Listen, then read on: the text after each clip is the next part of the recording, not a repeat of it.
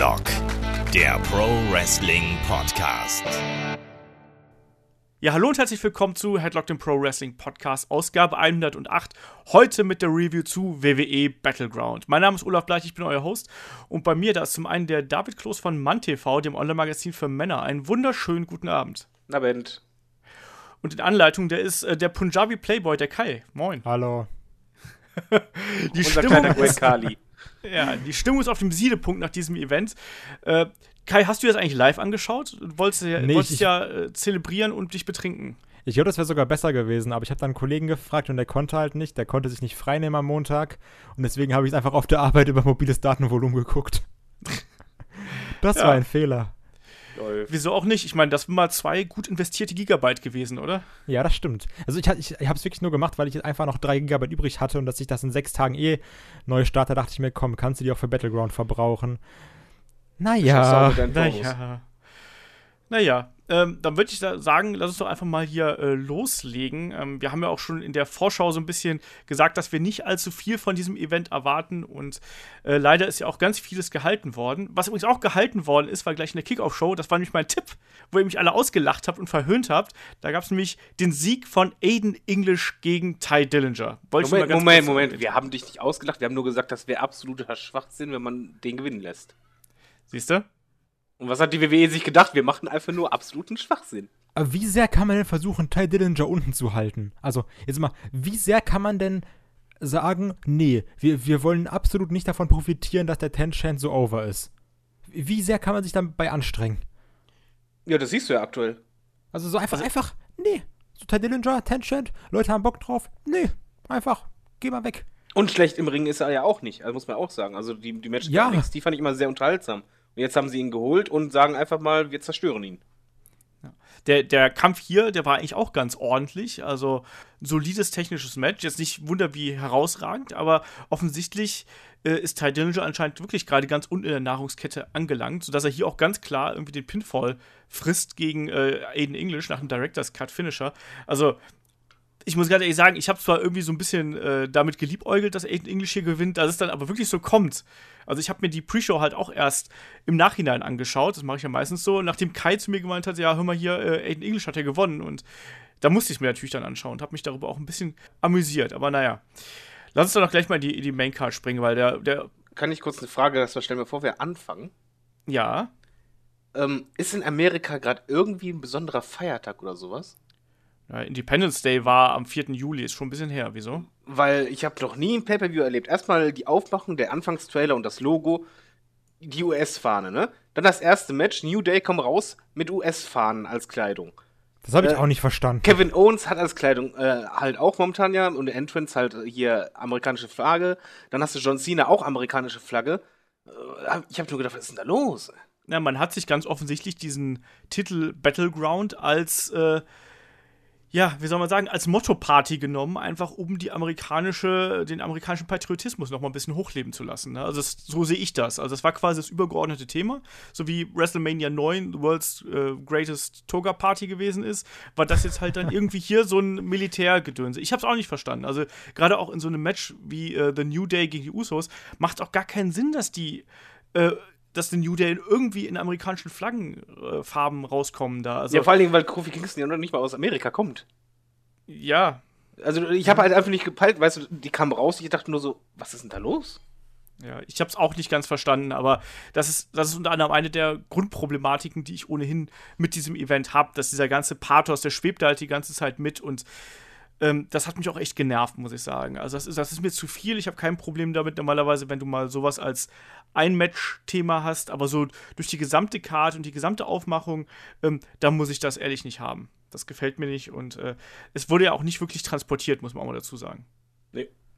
Ne?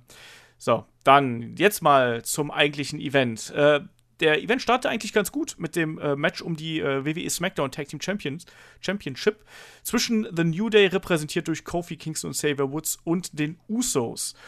Und das war ein richtig flottes Take-Team-Match. Ich fand es am Anfang, hat es ein bisschen gedauert, bis es losging, aber dann gegen Ende war es dann richtig flott. Äh, Kai, du warst schon sehr begeistert. Wir haben gerade schon im Vorgespräch kurz drüber geplaudert. Äh, du warst ganz angetan vom Kampf. Ja, also All Hands Down, Match of the Night. Mit Abstand, mit sehr viel Abstand. Ähm, Hat mir richtig gut gefallen. Ich finde es auch mal schön, weil häufig ist ja wirklich Xavier Woods eher so das, das Sprachrohr, sage ich jetzt mal, der da irgendwie draußen steht und ein bisschen Posaune, ist es eine Pos Trompete? Äh, Posaune. Es ist Posaune. Spielt. Genau. Der dann damit mit der Posaune rumspielt, ein bisschen Stimmung macht und äh, auch ein ziemlich guter Talker ist, aber sehr selten im Ring und eigentlich immer, wenn er im Ring ist, alle Leute mega krass überzeugt. Und hast du auch hier wieder gesehen, ich fand, der hat so gut gerestelt, der hat das Match wirklich. Also, allein Xavier Woods hat das Match nochmal besser gemacht. Der hat mir so gut gefallen in dem Match. Und auch die Usos, ich liebe die als Heels richtig, richtig gut. Nicht mehr dieses dumme Face-Gimmick, was die vorher hatten. Ähm, ich mag auch, also der, nicht die Feder, aber die, die Chemie zwischen den Usos und New Day. Und wie ich schon vor, im Vorgespräch gesagt habe, dieser extrem geile Move, wo dann Xavier Woods diesen Dive gemacht hat von den Seilen, wo er auch irgendwie durch drei Ringe springen könnte. Ähm, dann in den Superkick rein, das war einfach perfekt getimed. Generell viele schöne Nearfalls. Man könnte sagen Finisher Overkill, aber hey, ist mir auch egal. Beim Pay-Per-View, dann mach's halt mal so. Ähm, richtig geil, ich habe mitgefiebert. Aber ab einem gewissen Punkt war so, okay, wer gewinnt jetzt? Ich kann es echt nicht mehr sagen. Das war wieder diese Spannung. Nearfall nach Nearfall. Finish. New Day gewinnt. Hat mir gefallen. Also, nein, nicht hat mir gefallen, war richtig, richtig geil. Okay. David, wie hast du den Kampf gesehen? Ja, ich fand den auch mehr als okay. Der war äh, fantastisch. Also, das war ein richtig geiles Tag-Team-Match, wo auch du vom Gefühl her irgendwie gar nicht gemerkt hast, dass es halt fast 14 Minuten ging. Hätte sogar länger gehen können. Äh, was ich halt beeindruckend fand in dem Kampf, nicht nur die Chemie, sondern halt auch einfach, da gab es so viele Moves, die du halt wirklich ganz leicht botchen kannst. Und keiner wurde oh, gebotcht. Ja, das stimmt. Also auch jetzt mit dem Superkick, das Paradebeispiel, wenn er daneben tritt oder so, sieht es einfach richtig doof aus. Und es hat jeder Move perfekt gesessen und gerade gegen Ende fand ich das halt klasse, dass sie es halt echt geschafft haben. Ich war eigentlich total sicher von wegen, okay, in dem Moment, ja, Usus gewinnen und dann doch nicht. Und dann, dann kam der Kickout und ich dachte, ach du Scheiße. Und dann halt nochmal ein Kickout, womit ich halt auch nicht gerechnet habe. Und das war halt richtig schön, hat Spaß gemacht. Ich fand, das fing halt auch deutlich flotter an als das andere Match von denen beim letzten Pay-Per-View. Das war halt deutlich mhm. langsamer. Äh, hier hat halt für mich alles gepasst. Hätte sogar gerne länger sein können. Ja, also ich äh, mir hat es auch Spaß gemacht, muss man so sagen, aber ich kann halt auch verstehen, dass da einige gesagt haben, so ja, es ist halt ein bisschen viel Finisher Overkill gewesen. Es gab sehr, sehr viele sehr mächtige Tag-Team-Aktionen, gerade von den Usos, die dann der Kollege äh, Xavier Woods da gefressen hat. Es gab auch diese Powerbomb draußen gegen äh, Kofi Kingston. Also, Was auch ein sehr, sehr geiler Move war, muss man mal ganz ehrlich sagen. Dieser Trustfall dann abgefangen in die Powerbomb war auch sehr, sehr schön. Genau, das kam auch sehr überraschend in dem Moment. Äh, hat man, glaube ich, auch so in dieser Form noch nicht gesehen. Ähm, Nichtsdestotrotz, es war natürlich schon so ein bisschen, äh, also die New Day-Members haben hier schon extrem viel gefressen. Also, dass jetzt auf einmal ein Xavier Woods so viele Aktionen und Finisher einsteckt, fand ich ein bisschen grenzwertig, aber klar, für den Effekt hat es funktioniert und das hat irgendwie Spaß gemacht, aber es war halt dann eben einfach, fand ich hier schon fast ein bisschen zu viel und hat ein bisschen die Bedeutung aus den Aktionen rausgenommen, aber ich sag mal so, äh, das ist so ein Match, nicht zu viel analysieren, einfach genießen. Und ich wollte gerade sagen, das klingt gerade mega elitär. Ja, also ich, lass, lass, mich das doch auch mal sagen, hallo. Ich, wenn ihr beide schon sagt, das war geil, darf ich doch auch mal sagen, was mir daran nicht gefallen Nein, na, natürlich, also man, man, kann es so sehen, aber dann siehst du es halt bei fast jedem Match, weil das ist halt auch ein bisschen Wrestling-Logik. Und hier hat es einfach. Es, es gibt halt Matches, die, die haben halt wirklich Finisher ohne Ende und die stört es. Aber hier passte es halt irgendwie in diese Chemie rein, in dieses Tempo und die, in die Wechsel. Und dadurch war es halt für mich nicht too much. Ja, ja. ich hab, wollte es ja auch nur einmal so äh, in den Raum werfen. Für mich war es an der Grenze, sagen wir es mal so. Also, ähm, das, aber das ist halt Geschmackssache, aber nichtsdestotrotz, also mir hat der Kampf auch Spaß gemacht. Und das war wirklich auch so der Moment, als der Kampf dann vorbei war, habe ich mir gedacht so, oh, das war ja eigentlich jetzt ganz gut. Und ich habe mich auch dabei ertappt, vor allem, äh, dass ich dann so zwischendurch zu mir selbst gedacht habe, so, oh, das sind eigentlich zwei Teams. Da habe ich im Vorfeld gesagt, dieser Kampf interessiert mich null. Und die haben es trotzdem geschafft, durch die Aktion mich in den Kampf reinzuziehen. Und deswegen äh, Hut ab und so. Das war ein schöner Kampf, hat Spaß gemacht ein bisschen das Doofe bei dem Match war halt einfach, das war halt sehr gut und auch die Crowd ging gut mit. Und als ich halt den Pay-Per-View geguckt habe, ich hatte halt wirklich keine Erwartung, ich habe versucht, den positiv zu sehen. Und nach dem Match oder im Laufe des Matches hast du gedacht so, hm, vielleicht wird das ja doch richtig cool. Mhm. Und, ja, äh, also das, vielleicht, das vielleicht kommt ja doch irgendwas nicht. krasses. Genau, also es, die Einstimmung, also als Opener war das halt saugut. Also das Perfekt. hat richtig Bock auf mehr gemacht. Du warst dann wieder in, ja, obwohl du halt vorher keine Erwartung hattest, hattest du dann auf jeden Fall dann plötzlich Bock auf ein Pay-Per-View dann so, ah, vielleicht ja doch. Ja, und dann ging es weiter mit Shinsuke Nakamura gegen Baron Corbin und da hat man sich dann schon gedacht so, ja. das war ja gar nicht, das war ja gar nicht mal so geil, was sie da gezeigt vielleicht haben. Auch nicht. So, da, also, du möchtest aber reingrätschen, bitte. Und zwar richtig. Dann grätsche rein, bevor, du, bevor ich überhaupt irgendwas gesagt Ja, habe. bevor aber du was grätsch sagst. rein, bevor ich irgendwas gesagt habe. ja, Ja, ich, ich grätsche jetzt schon rein, weil ich möchte nur einfach mal darauf hinweisen, dass ich in der Preview gesagt habe, dass bei Nakamura er sehr schöne Matches abliefern kann, sehr, sehr beeindruckende Matches, aber es bei ihm meiner Meinung nach extrem darauf ankommt, ob er mit dem anderen harmoniert. Und dass ich halt sehr Da habe viele ich dir Matches halt, zugestimmt. Genau, weil ich halt auch einfach Matches von ihm schon sah, wo ich einfach dachte, nee, und das habe ich auch irgendwie hier erwartet, wo du ja meintest von, ja, da könnte hinhauen, also Olaf. Ähm, und genau das, das ist eingetreten. Die beiden haben gar nicht zusammengepasst und das Match, ich fand das grausig. ja, das hat gar nicht funktioniert von der Chemie her. Ich war da relativ positiv eingestellt, aber irgendwie hat es halt gar nicht funktioniert. Ähm, also da war gar kein Matchrhythmus drin, es war keine Chemie drin. Was ich aber noch viel erschreckender fand, war eigentlich, dass man, dass WWE es geschafft hat, Nakamura zu entzaubern. Jo. So, also für mich hat es einfach auch beim Entrance, da war irgendwie keine Atmosphäre. Es war, Nakamura wirkte wie einer von vielen und das, äh, das hat mir wirklich wehgetan. Und dieser Kampf wirkte halt einfach so wie ein Hausshow-Match eigentlich. Also das, genau diesen selben Kampf könnte ich halt vermutlich auch irgendwie nächste Woche in, pff, keine Ahnung wo, Buxtehude irgendwo äh, auf dem Dorf in äh, USA sehen oder sonst irgendwas oder hier bei Deutschland-Tour. Kam es euch eigentlich auch so vor, als wenn Nakamura irgendwie nicht, weiß nicht, so, so ganz bei der Sache war oder so? Weil ich fand halt schon beim Entrance, das war irgendwie, der Entrance war sehr luschig von, von seiner Energie her, die er sonst immer ausstrahlt. Und äh, zum Beispiel, wenn er im Ring ist, wartet er ja genau ab, bis dieser Spannungsbogen in der Musik sich wieder aufbaut und macht dann ja erst diesen äh, Kniefall nach hinten. Wenn das, wenn das Highlight kam, hier hat er das Mhm. komplett asynchron zur Musik gemacht, alles. Was irgendwie, also ich fand halt schon den Entrance irgendwie komisch. Ja, also da, da fehlte, also da, das begann beim Entrance und ging dann halt auch im Match weiter. Also ich habe das auch, diesen Moment, den du gerade beschrieben hast, den habe ich halt auch irgendwie ver vermisst einfach. Also dieser besondere Augenblick, wenn das dann eben zur Musik, diese Bewegung kommt, äh, da, da passte nicht viel zusammen. Ich weiß es nicht, ob er vielleicht, vielleicht war er nicht ganz fit. Kann, man, kann ja durchaus sein. Vielleicht war er irgendwie krank oder einfach angeschlagen. Das ist ja alles durchaus möglich. Das sind ja auch nur Menschen, muss man dazu sagen. Aber in diesem Kampf fast extrem geholpert. Das hat keinen Spaß gemacht. Das sage ich als jemand, der ja sowohl Baron Corbin eigentlich für jemanden hält, der so ein bisschen was mehr taugt und gerade der extrem viel von Shinsuke Nakamura hält. Und äh, das hier war wirklich so, naja, das ist, glaube ich, das schwächste Nakamura-Match, was ich wahrscheinlich jemals gesehen habe. Aber auch hier diesem Shinsuke Nakamura-Zauber, ich, ich nehme ja auch immer sehr gerne mich selber als Beispiel, Maß aller Dinge. Ähm, ich erwische mich, auch ich erwisch mich auch selber immer dabei, wie ich auch jetzt so in den Weeklies oder sowas diesen Shinsuke-Entrance eigentlich immer skippe. So, weil das ist, das ist halt so, als würde jede Woche Finn Balor als Demon Finn Balor reinkommen. Ja, es ist mittlerweile sehr routiniert irgendwie. Ja, Also genau. Kommt, und die Frequenz ist einfach natürlich eine ganz andere als bei NXT. Also muss man ja auch Mhm. sagen, das merkst du einfach jetzt, weil es wirkt sich halt auch vom, vom Publikum her. Ja, die singen ja mit. Einfach. Und genau, und du weißt halt schon, ja, okay, da singen jetzt halt ein paar mit, nicht alle.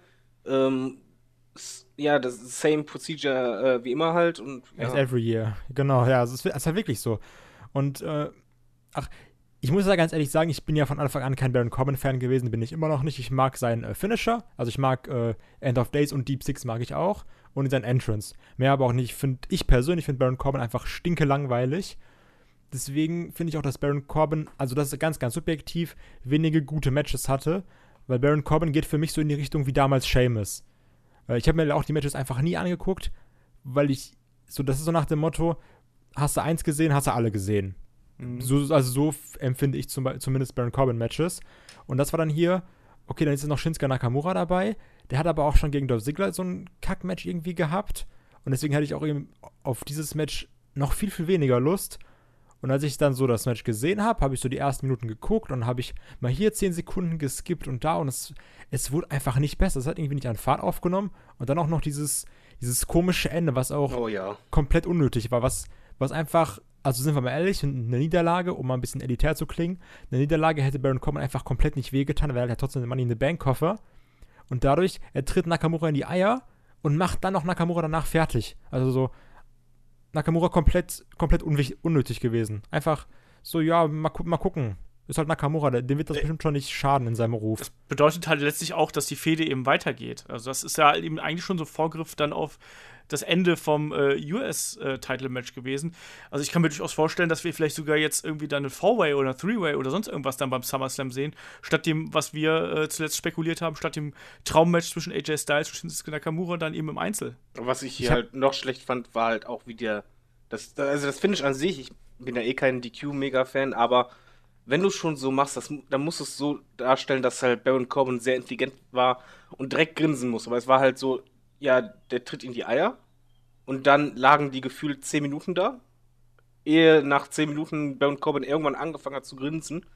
Und das war, fand ich halt vom Verkaufen her total schlecht, weil wenn du das als Heal machst, der das halt auch als clever verkaufen möchte, dann musst du direkt so reagieren, von wegen so, ja, sorry Mann, war so geplant und so, aber das, das wirkte halt alles irgendwie, ja, halbgar einfach von der Präsentation. Ja. Das war nicht gut und das hat keinem geholfen. Also ganz im Gegenteil. Also ich finde, Shinsuke Nakamura hat es extrem geschadet. Ähm, Baron Corbin der ist halt da, wo er vorher auch war. Aber es war jetzt kein Match, was irgendwie jemanden von den beiden da vorangebracht hat. Äh, Matchablauf war, war holprig, das Finish war merkwürdig. Das hat keinen Spaß gemacht. Und das ist, wie gesagt, sagt jemand, der eigentlich von beiden relativ viel hält. Ähm, naja, es wird auch nicht besser irgendwie. Also ich habe, wir haben es gerade eben schon gesagt, das ist halt echt ein, äh, kein, kein guter Event gewesen. Der äh, nächste Kampf war dann ähm, das Match um die Number One Contenders äh, Chip bei ähm, auf die WWE SmackDown Championship. Fatal Five-Way Elimination Match zwischen Becky Lynch, Charlotte Flair, Lana, Natalia und Tamina und ich glaube, wir alle mussten mehr als einmal an Kai denken bei diesem Kampf. Ich wurde sogar Kai angetwittert vom, vom guten Kiffi. Ach ja, ey, das ist einfach schlimm. Ähm, ich nehme es einfach mal vorweg. Natürlich, also wer hätte es mehr verdient, als Natalia zu gewinnen? Also man muss einfach mal ganz, mal ganz kurz den, den Asika jetzt kurz an die Seite geschoben. Bla bla bla. Natalia ist schon lange dabei. Hier, berühmte Familie und so bla bla. Kein schlechter Worker. Ja, okay, schön. Haben wir jetzt alles gehört. Aber Natalia ist einfach so langweilig. Sie hat so den lang langweiligsten Charakter der Welt. Wenn ich sie reden höre, ich, ich könnte mir einfach lieber Nägel in die Ohren stecken, das ist angenehmer. Du hast das bei diesem Talking Smack danach gesehen, wie sie einfach nicht reden kann. Und dann noch, ähm, Naomi bei den Kommentatoren war auch kompletter Müll. Und stell dir mal vor, die beiden ziehen Programm für einen SummerSlam auf. Für das biggest Event of the Summer. Hast du das schon beim Stairdown gemerkt, was für Potenzial das hatte? Ja, also es, das, das war richtig schlecht. scheiße. Also das, ja. komplett null Charakter hat Natalia. Ist einfach so langweilig. Und dann auch dieses Match. Also ich weiß auch nicht, was da abgeht. Du hast acht Minuten irgendwie so ein Rumgerolle, Rumgedingse mit komischen Moves. Mit Lana, die irgendwie 17 Mal daneben tritt oder dir mitten ins Gesicht reintritt. Halt! Darf ich jetzt mal bitte schön sagen, sag noch einmal, Olaf, dass Lana eigentlich im Ring gar nicht schlecht ist und eigentlich schon äh, wrestlen kann, weil das, das Match war das Paradebeispiel das, das, das, das habe ich nie gesagt. Ich habe gesagt, dass der eine Kampf von ihr okay war. Also da, und dass es nicht so schlimm war wie erwartet. Der Kampf jetzt ja, hier war eine totale Katastrophe. Ja, aber das war jetzt eins zu eins wie, wie, beim anderen Match, nur halt ein bisschen noch botschiger. Nein, nein, gesehen, nein, also nein, nein, nein, nein, nein, nein, nein. Also das war jetzt das, das war der Komplettausfall, den wir jetzt hier gesehen haben. Du hast, du hast gemerkt, dass sie halt super grün in dem Kampf ist, dass offensichtlich auch äh, fünf Damen in dem Kampf für sie zu viel sind, um das irgendwie so zu koordinieren. Du hast ihre Unerfahrenheit gemerkt. Du hast gesehen, dass Aktionen daneben gegangen sind, dass sie manchmal nicht genau gewusst hat, wie sie das kompensieren sollte. Das hat sie in dem ersten Match, ich rede vom allerersten Match gegen Naomi, das hat sie da nicht gemacht, weil das, hat, das Match hatte eine klare Struktur. Und dieser Kampf, der ist halt einfach äh, schon zu Beginn auseinandergefallen und vor allem war, der, war das Spotlight halt auf Lana und das war das Problem. Das, das Spotlight war gerade in den ersten fünf Minuten komplett auf Lana und Tamina.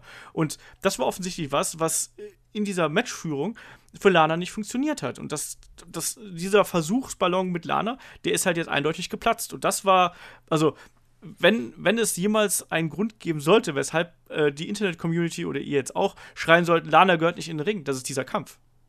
Ja, ganz klar. Nicht nur das. Also ich fand halt die Idee, die, wie soll man sagen, die WWE hatte eigentlich eine gute Idee. Nur die Umsetzung war total banane. Nicht nur von Lana, sondern halt auch vom, vom Booking her, vom ganzen Match einfach auch Vitamine halt eingesetzt wurde. Es gab halt solche Logiklücken, dass halt Lana einfach da rumstand, eigentlich hätte eingreifen müssen und Tamina hat ja gewirkt wie sonst was. Die hat auch geschwitzt wie Sau. Die konnte ja gar nicht mehr am Ende. Das ähm, stimmt, ja. Und dann halt mit Becky Lynch, die halt dann wirklich eliminieren darf, eliminieren darf und dann auf blödeste, bescheuertste Art und Weise rausfliegt. Weil wie immer, übrigens, wie immer. Äh, Becky steckt immer die dümmsten Einroll-Finisher der Welt ein. Ja, vor allen Dingen, es war komplett unlogisch, weil das war ein Roll-Up. Sie war fit, sie hat zwei äh, ausgeschaltet, auch klar im Kopf. Ist scheißegal, ob die eingerollt wird, die kann auskicken. Und äh, dass sie jetzt halt nicht gemacht hat, das, das wirkte so bescheuert auf mich.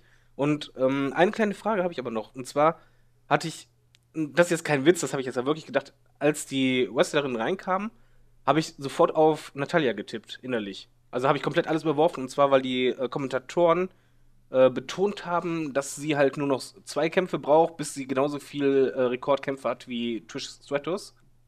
Okay. Und ich wollte fragen, haben, haben die das schon mal vorher angemerkt? Weil mir ist das nie aufgefallen. Und als die das gesagt haben, habe ich einfach nur gedacht, alles klar, okay, die kriegt diese Matches, weil wenn WWE einen Rekord anmerkt, wird der immer gebrochen. Hm. Immer. Ist mir noch nie aufgefallen, sagen wir es mal so. Also, weil das es fand gibt ich halt. nicht so viel Women's Segments. Ja, ich fand es halt beeindruckend, weil die kamen halt zum Ringen, die meinten halt so, ja, ihr fehlen nur noch, ich meine, es waren zwei Kämpfe, bis sie halt diese Rekordsumme äh, hat und na, na, na, und die haben die ganze Zeit betont, wie lange sie schon dabei ist und so. Und ich habe einfach nur gedacht, alles klar, jetzt kriegt sie als Dankeschön noch ein fettes Match, um dann halt diesen Rekord zu knacken. Bevor sie halt in Rente geht, weil sie, sie wird ja demnächst aufhören. Lange macht die nicht Ja. mehr. Und das war halt einfach, ja, in dem Moment habe ich einfach nur gedacht, Kling, die, die Storyline, ich fand das irgendwie alles, ja, äh, du konntest es dir nicht gut angucken. Mir ging das Gekreische von Lana tierisch auf die Eier. Also wirklich mega. Ich kann ja Aber verstehen. warum sagt er denn keiner, dass der mit. Wir haben das doch schon beim ersten Match gesagt, dass das sehr, sehr anstrengend ist. Warum sagt denn da mal keiner Backstage, ey Lana, mach doch mal vielleicht nur ein Viertel so viel? Ich glaube, das ist einfach diese Unsicherheit. Du hast auch gemerkt, es gab mal einen Move, den hat halt Tamina gemacht. Und dann äh, Lana hat zu Tam- Tamina geschaut, ne, wollte erst noch was anderes machen. Tamina reißt die Arme hoch. Lana anschließend ganz schnell auch und sagte dann was im Publikum. Also sie hat die ganze Zeit absolut Unsicherheit ausgestrahlt, auch um, was das Verkaufen von Moves angeht. Ich kam mir ein bisschen vor wie bei einer Indie-Show, wo halt jemand zum ersten Mal wrestelt und zum ersten Mal versucht mit der Crowd zu interagieren und das halt eher so Fremdschämen ist. Und weil das hat sie eigentlich bei fast jedem Move gemacht, muss man darauf achten, wenn du es dir nochmal anschauen solltest. Ja, mach ich Wie ja oft, gleich. ja, wie oft die versucht hat, mit der Crowd zu interagieren, aber halt immer auf diese plumpeste Art und Weise, wie es halt wahrscheinlich einer von uns machen würde, wenn er im Ring stehen würde. Das Komische ist einfach, dass das passt ja gar nicht zu Lana, weil Jana, weil Jana, weil Lana war ja eigentlich immer ziemlich gut mit der Crowd, jetzt als sie da für Rusev und sowas gesprochen hat. Das wirkte ja auch großteils immer sehr souverän und irgendwie bedacht und hier und da mal ein bisschen mit der Crowd gespielt und es ist, als ob sie das jetzt alles komplett verlernt hätte. Das Ja, ist halt was anderes, ob du sprichst oder ob du halt eben wirklich da aktiv im Ring stehst und ob da wirklich da, aus- ob deine Aktion 100% ankommt. Ich meine, das kommt am Mikrofon auch, aber du hast natürlich dann noch ganz andere Faktoren, die da reinspielen. Da kommt der Schmerz mit dazu, da kommen die Schnelligkeit mit dazu und auch die Reaktionen vom Publikum natürlich. Das ist schon was ganz anderes, als wenn du nur sprichst. Also, das ist schon ein höllenweiter Unterschied. Ich meine jetzt aber auch bezogen auf die Promos und sowas, die es dann auch bei SmackDown und so gibt. Also generell dieser gesamte Lana-Charakter ist irgendwie sehr holprig. Hab ich euch Ja. doch am Anfang gesagt, ich finde halt auch, die, die nehmen Lana gerade jede Art von Stärke, die sie eigentlich hatte, weil sie hat, war immer diese starke Frau, ähm, russisch, ähm, tiefe Stimme, dominant halt dargestellt und, und, und so weiter. Und jetzt wirkt das halt alles viel menschlicher, viel ja, energischer. Und im Ring habe ich halt auch das Gefühl, dass sie irgendwie extrem diesen Druck, den sie hat, halt zeigt. Weil es kommt halt einer so vor, als wenn die halt weiß, okay, ich bin jetzt ein Rampenlicht, das ist meine Chance und ich muss unbedingt Publikumsreaktionen ziehen und deswegen nach jedem Move macht die irgendwas. Hm. Und das immer sehr laut und kreischend und alles so over the limit und in in der Hoffnung, dass halt die Reaktion mehr kommt. Dabei mag die Crowd sie ja immer noch. Beim Entrance war sie die mit, mit den meisten ähm, Reaktionen, obwohl sie halt eigentlich Heal ist. Ähm, nur halt, wenn die so weitermachen, das nimmt kein gutes Ende. Nee, also auch hier, ne, das war kein sonderlich guter Kampf. Also das, das gab auch schon Leute, die es anders gesehen haben, aber ich konnte mich mit dem Kampf auch nicht anfreunden. Können wir einmal Äh. ganz kurz darauf eingehen, dass die Frau, die irgendwie noch ähm, Hell in a Cell Matches bestritten hat mit Sasha Banks Oh ja. und das ekelhafteste Bank-Statement an so einer Reling kassiert hat, jetzt verliert, weil sie einen Moonsault macht auf Knie. Okay, klar, natürlich, tut weh, aber dann einfach in, in das Turnbuckle gestreichelt wird von Natalia und dann ins Recount bekommt. Also, Ja, Ja, wa- was war Schwierig. Das, das, das war schon nicht mehr schwierig, das war schon mehr als schwierig. Im Grunde genommen machen die das ja äh, analog dazu, wie halt Olaf sagt bei Nakamura, die nehmen jetzt irgendwie, da fehlt jetzt dieses Besondere langsam. Und jetzt bei Charlotte ist im Grunde genommen genau dasselbe. Also Charlotte war vorher eigentlich ja die Frau, die ja alles, alles überstrahlt hat, auch von der Ausstrahlung her, von ja, dem Können und so weiter. Und jetzt ist es echt eine von vielen, die halt teilweise so doof dargestellt wird. Also ich fand das halt auch blöd mit den Turnbuckle einfach, das war ja wirklich ein Streicheln. ja das, das hätte halt funktioniert, wenn sie da richtig drin gelandet wäre. Dann kann ich das in der Kombination mit dem Moonsault, der daneben gegangen ist, kann ich das so matchpsychologisch verstehen, weißt du? Also nach dem Motto, erstmal haut man dir die komplette Luft aus dem Körper und dann landest du auch noch, weil du gerade so äh, duselig bist, landest du auch noch mit dem Hinterkopf im Ringpolster. Und bist quasi ausgenockt. Das kann ich vollkommen akzeptieren, aber es war halt nicht sauber ausgeführt und dadurch fehlte halt eben dieser Aktion einfach die Wucht und da, wie ihr es sagt, ne? Also ich habe auch davor und habe mir gedacht, so, ja, die Idee war eigentlich ganz okay, also im Vergleich zum Rest des Kampfes, ne? Aber das hat halt eben dann nicht gezündet. So. Ja, darf ich noch eine Sache anmerken, was mir mega auf die Nüsse ging? Äh, als als der, der Pin vollzogen wurde, dass Naomi geklatscht hat. Äh, Es ging mir so auf die Eier. Also das war kein hämisches Klatschen, sondern von wegen so, hey! Als wenn die sich auch wirklich für die gefreut hätte. Und Das ich war ja so, dachte, ja, das ist Respekt und so, bla bla bla. Genau, die ist halt eine faire Sportsfrau. Ja, von wegen, das, nein, das, das war ja schon, also das, das hat scheiße rübergebracht, sorry. Und auch als sie dann in den Ring kam, der Stare-Down, die, die Haltung von Natalia, das war schon alles. Wird ein schöner SummerSlam, sagen wir es mal so. Also vor allen Dingen, ich Na, finde es halt traurig, wenn du einfach bedenkst, wenn du halt Kaliber von Becky Lynch und Charlotte hast. Ich meine, Natalia, ich mag Natalia im Ring wirklich. Ich finde auch, dass die halt eigentlich auch besser hätte dastehen müssen in ihrer Karriere. Aber du kannst dann halt nicht sowas raushauen, wo dann eigentlich nur Lana und Tamina im Fokus sind und dann am Ende Natalia und die anderen beiden, die eigentlich an Anführungszeichen am meisten können oder vom Standing her am am höchsten anzusiedeln sind, total untergehen. ja. Darf ich war das nächste Match machen? Alles nicht besonders gut. Ich wollte gerade nur was ganz anderes kurz vorher ansprechen, Sekunde. Ähm, ich wollte mal ganz kurz auf die Damen äh, generell irgendwie zu sprechen kommen, weil was mir auch zuletzt aufgefallen ist, also wir hatten ja letztens, ähm, ich glaube im vorvorletzten Podcast hatten wir eine Frage vom Tobi, der uns ja gefragt hat, so wird die äh, Women's Division langsam zur äh, Divas Division. Was mir halt eben aufgefallen ist, dass jetzt gerade über die Sommermonate auf einmal wieder so tierisch viele Bikini-Fotos von den Damen irgendwie über WWE und äh, Facebook sonst irgendwas gestreut werden. Ja. Das finde ich auch nicht so zuträglich. Also klar, jetzt nichts dagegen, dass die starken Frauen auch sexy sein dürfen, aber ich finde das eben für das Gesamtbild, gerade bei SmackDown, finde ich derzeit echt merkwürdig, was da abgeht. Ne? Also Nee, es sind ja Schritte zurück, du merkst es ja, sowohl vom Wrestlerischen als auch von Booking, vom Fokus her und auch wie die Leute eingesetzt werden. Mal, mal ganz ehrlich, also ich mag, mag jetzt zum Beispiel, ähm, ja, Lana, ich, ich mag die, weißt du, ist alles okay, schön und gut, aber das, das fühlt sich ja halt so an wie früher, weil früher waren auch solche Frauen im Ring, die halt irgendwie mal Reaktion zogen oder nett aussahen, aber nicht wirklich was konnten. Und bei der Diven Revolution hast du eigentlich das Gefühl gehabt, von wegen, es sollen nur noch. Women's Revolution. hieß es nicht, nein, hieß doch Diva Revolution oder nicht? Women's Nein, es ist Revolution. Women's Ach Revolution. du Scheiße, Entschuldigung. Ähm, Guten Morgen. ab- aber, da, aber da hattest du halt das Gefühl, okay, es kommen jetzt halt nur noch Frauen in, in den Ringen, die halt auch wirklich sich das verdient haben und was können. Also wegen, während ihr es können und nicht wegen irgendwas anderem. Und jetzt hast du halt das Gefühl, nee, es geht immer mehr wieder in diese andere Richtung. Ja. Gut, schließen wir das Kapitel hier. Ich bin mir sicher, da werden wir in den nächsten Wochen äh, bei der Smackdown-Berichterstattung noch oft genug drüber reden. Äh, Kai, du willst den nächsten Kampf machen, dann hau rein. Ja, das, was wir eigentlich alle als potenzielles Match der Night oder als, als Card-Retter Re Card -Retter angekündigt haben. Kevin Owens gegen AJ Styles um den US Championship. Und ganz ehrlich, was habe ich mich darauf gefreut? Weil ganz sind wir mal ehrlich, Kevin Owens ist einfach ein König, egal. So, das perfekte Beispiel, da könnte Lana vielleicht mal lernen, wie man irgendwie Reaktionen zieht. Ähm, sei es jetzt wrestlerisch oder einfach auch mit Crowd-Interaktion.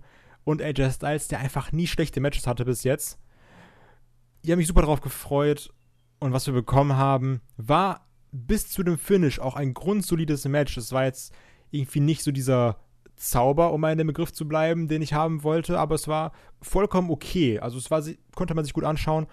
Und dann kam das Finish. Moment. Kann mir bitte jemand das Finish erklären? Weil Ja, genau. den- da wollte ich nämlich ja. gerade drauf eingehen, weil das habe ich einfach nicht verstanden. Okay. Also AJ, Styles setzt den Styles Clash an. Kevin Owens schmeißt AJ in den Ringrichter ein mit, rein mit einem der allergeilsten Ref-Bumps ever. Der sieht wirklich sehr, sehr cool aus. das Also, ich stimmt, mal ganz das ehrlich. stimmt. Der war Ich mega. habe gejohlt vor dem Fernseher, ja. Ich weiß, hab- ich weiß ja nicht, ob ihr das mitbekommen habt. Entweder Tom Phillips oder Byron Sachs mit diesem krassen Voice-Crack, wo, sie- wo er da einer Watt geschrien hat. War sehr witzig, weil einfach die Stimme auf einmal so hoch war wie damals bei Big Cass, als er in London war. Ähm, okay, so, du dachtest dir, jetzt kommt Draft Bump und jetzt, jetzt gibt's vielleicht den Calf Crusher und Kevin Owens gibt auf, aber der Ref sieht das nicht. So ist ja diese, diese Heel-Taktik oder Kevin Owens tritt ihm in die Eier oder irgendwie sowas. Aber nö, es gibt der Calf Crusher, nichts passiert. Der Ringrichter ist irgendwie immer in der Kamera und blinzelt so 17 Mal und taumelt, also was heißt taumelt, rutscht da so ein bisschen am Seil lang. Dann gibt's den Crossface von Kevin Owens, ein Crossface von AJ Styles. Owens rollt AJ irgendwie ein, der Ringrichter immer noch so, ja, ich bin noch ein bisschen benebelt, aber keine, keine Heal-Aktion oder so, einfach nichts. Der Ref ist einfach gebammt, Oh so, ja. weil der sah halt cool aus. Und dann gab's einen Three-Count. Und man dachte Ja, aber kann, man, so, kann mir das jetzt mal einer was war das grad? Was ist da Also- passiert bei diesen Suicon? Weil ich habe es Ja, nicht geteilt als Zuschauer. sollten AJs Schultern oben sein? Weil, weil das Ich waren sie davon- nicht. Na, ich gehe davon aus, also ich glaube, dass diese Geschichte jetzt dann bei SmackDown erklärt wird. Es war ja quasi so, dass beide Schultern, also beide Paar Schultern von beiden Wrestlern auf dem Boden waren. Es war quasi ein Double, Pa- Double Pin. Aber da war die Kamera ich's- scheiße. So, so habe ich es zumindest gesehen. Ich glaube, das, ist- Das also habe ich mich dann auch die gefragt. Entweder Double Erklärung, die Pin, für mich Sinn ergibt. genau, entweder Double Pin oder AJs Schulter sollte oben sein, was richtig schlecht aussah. Also auf jeden Fall Nee, war die Kamera in der falschen Perspektive, weil du hast halt primär nur AJ gesehen. Du hast nur ein Stück von der Schulter von Kevin Owens gesehen. Und du hast auch an der Crowd gemerkt, dass in dem Moment, wo der Pin durchgezogen wurde, kein Jubel war oder so, weil keiner wusste, was ist denn jetzt, wer hat denn jetzt gewonnen? Weil, ja, für mich sah das halt komisch aus, das hat gar keinen Sinn ergeben.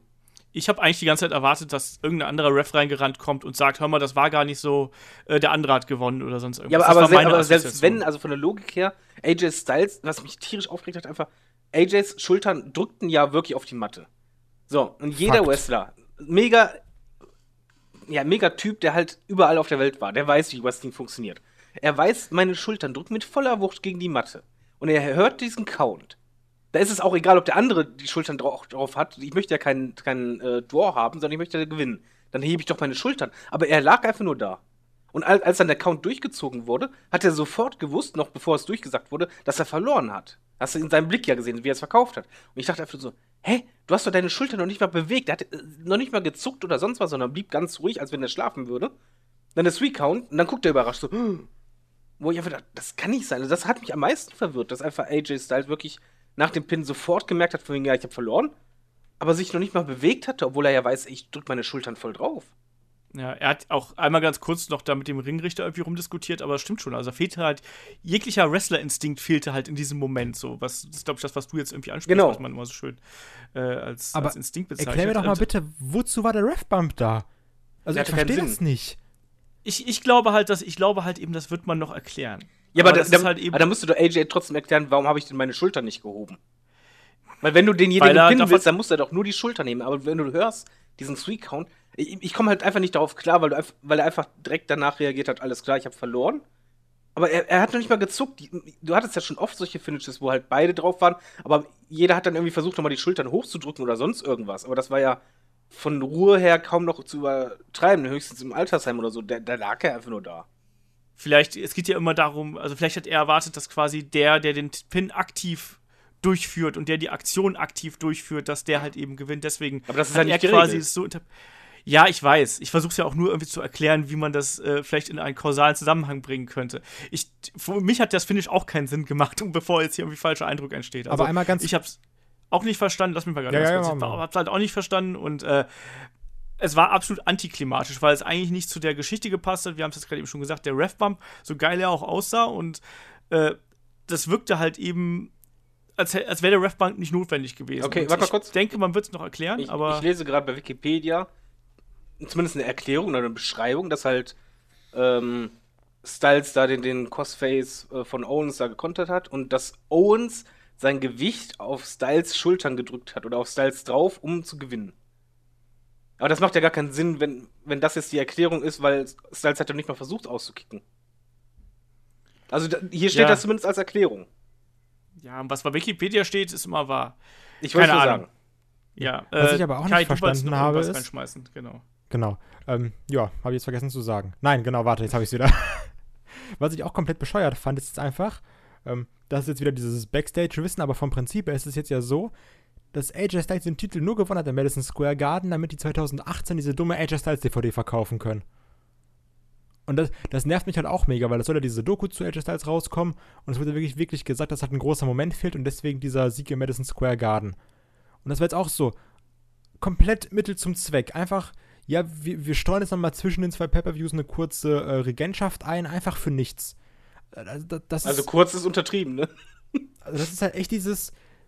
Also da fühlst du dich doch verarscht. Und nicht, jetzt nicht dieses, oh, äh, blöd gemacht, so ist mein Edge sondern das ist einfach scheiße. Also, so, ich finde, das ist Verarsche. ja, das macht keinen auf. Sinn. Also als, als Fan denkst du halt wirklich von wegen, warum gewinnt er denn dann überhaupt den Titel, wenn er den halt wenige Tage danach direkt wieder verliert und bist ja ihn irgendwie als, als blöd verkauft, ganz ehrlich. Ja, vor allen Dingen, also wir hatten ja jetzt letztens im Podcast, was Titel und äh, Wertigkeiten und so angeht. damit machst du doch den Titel immer weiter kaputt. Weil es ist ja sinnfrei. Du kannst nicht bei der Hausshow den Titel wechseln lassen und dann halt so sagen, okay, dann nächstes Ding verlierst du wieder. Und zwar sofort. Also klar, wir, wir können jetzt auch ganz ehrlich sagen, ich habe mich nämlich, ich habe mich scheiße viel darüber aufgeregt, extrem viel. Als ich das dann gesehen habe, dachte ich so, wow, jetzt, jetzt, ist, jetzt ist Polen offen. Jetzt habe ich mich richtig aufgeregt. Und dann habe ich gedacht, komm Kai, versuch's es mal so nach drei Stunden Aufregen positiv zu sehen. Vielleicht wollen sie ja wirklich machen, dass sie sagen, wir sparen uns AJ Styles gegen Nakamura für WrestleMania auf. Und das ist jetzt mein Lichtblick. Weil Ja, vielleicht sagen sie, nix an dem Scheiß hier. ja, aber dann, dann sagen sie halt so, okay, vielleicht äh, machen wir jetzt nochmal das, dann gewinnt irgendwie Kevin Owens, so ganz komisch, dann lass es halt so sein. Und deswegen machen wir dann beim SummerSlam Multiman-Match, wo dann auch vielleicht irgendwie AJ und Nakamura vielleicht aufeinandertreffen, vielleicht aber auch nochmal Nakamura und irgendwie Baron Corbin und AJ und Owens. Ähm, dann in einem vernünftigen Match mal endlich. Und da, damit du einfach sagen kannst, wir heben uns noch AJ Styles gegen Nakamura dann doch für WrestleMania auf. Das wäre für mich noch, ja, okay, dann, dann macht's halt irgendwie so und dann, dann komm, dann drücke ich jetzt mal sieben Augen zu. Dann, dann gibt uns aber wenigstens bei WrestleMania ein geiles AJ Styles gegen Nakamura Match. Das war Ja, jetzt so mein kleiner Lichtblick. Also ich hätte mir ja gewünscht, wenn die WWE sich gedacht hätte, okay, wir geben jetzt den Fans bei Battleground was Vernünftiges, weil jetzt muss man vor Augen halten, es ist ja nicht das einzige beschissene Finish äh, im Laufe des Abends gewesen, sondern wir haben jetzt Nakamura beschissenes Finish gehabt. Direkt danach die Frau mit einem beschissenen Finish. Und jetzt Kevin Owens und AJ Styles wieder beschissenes äh, Finish. Das ist irgendwie. Mhm.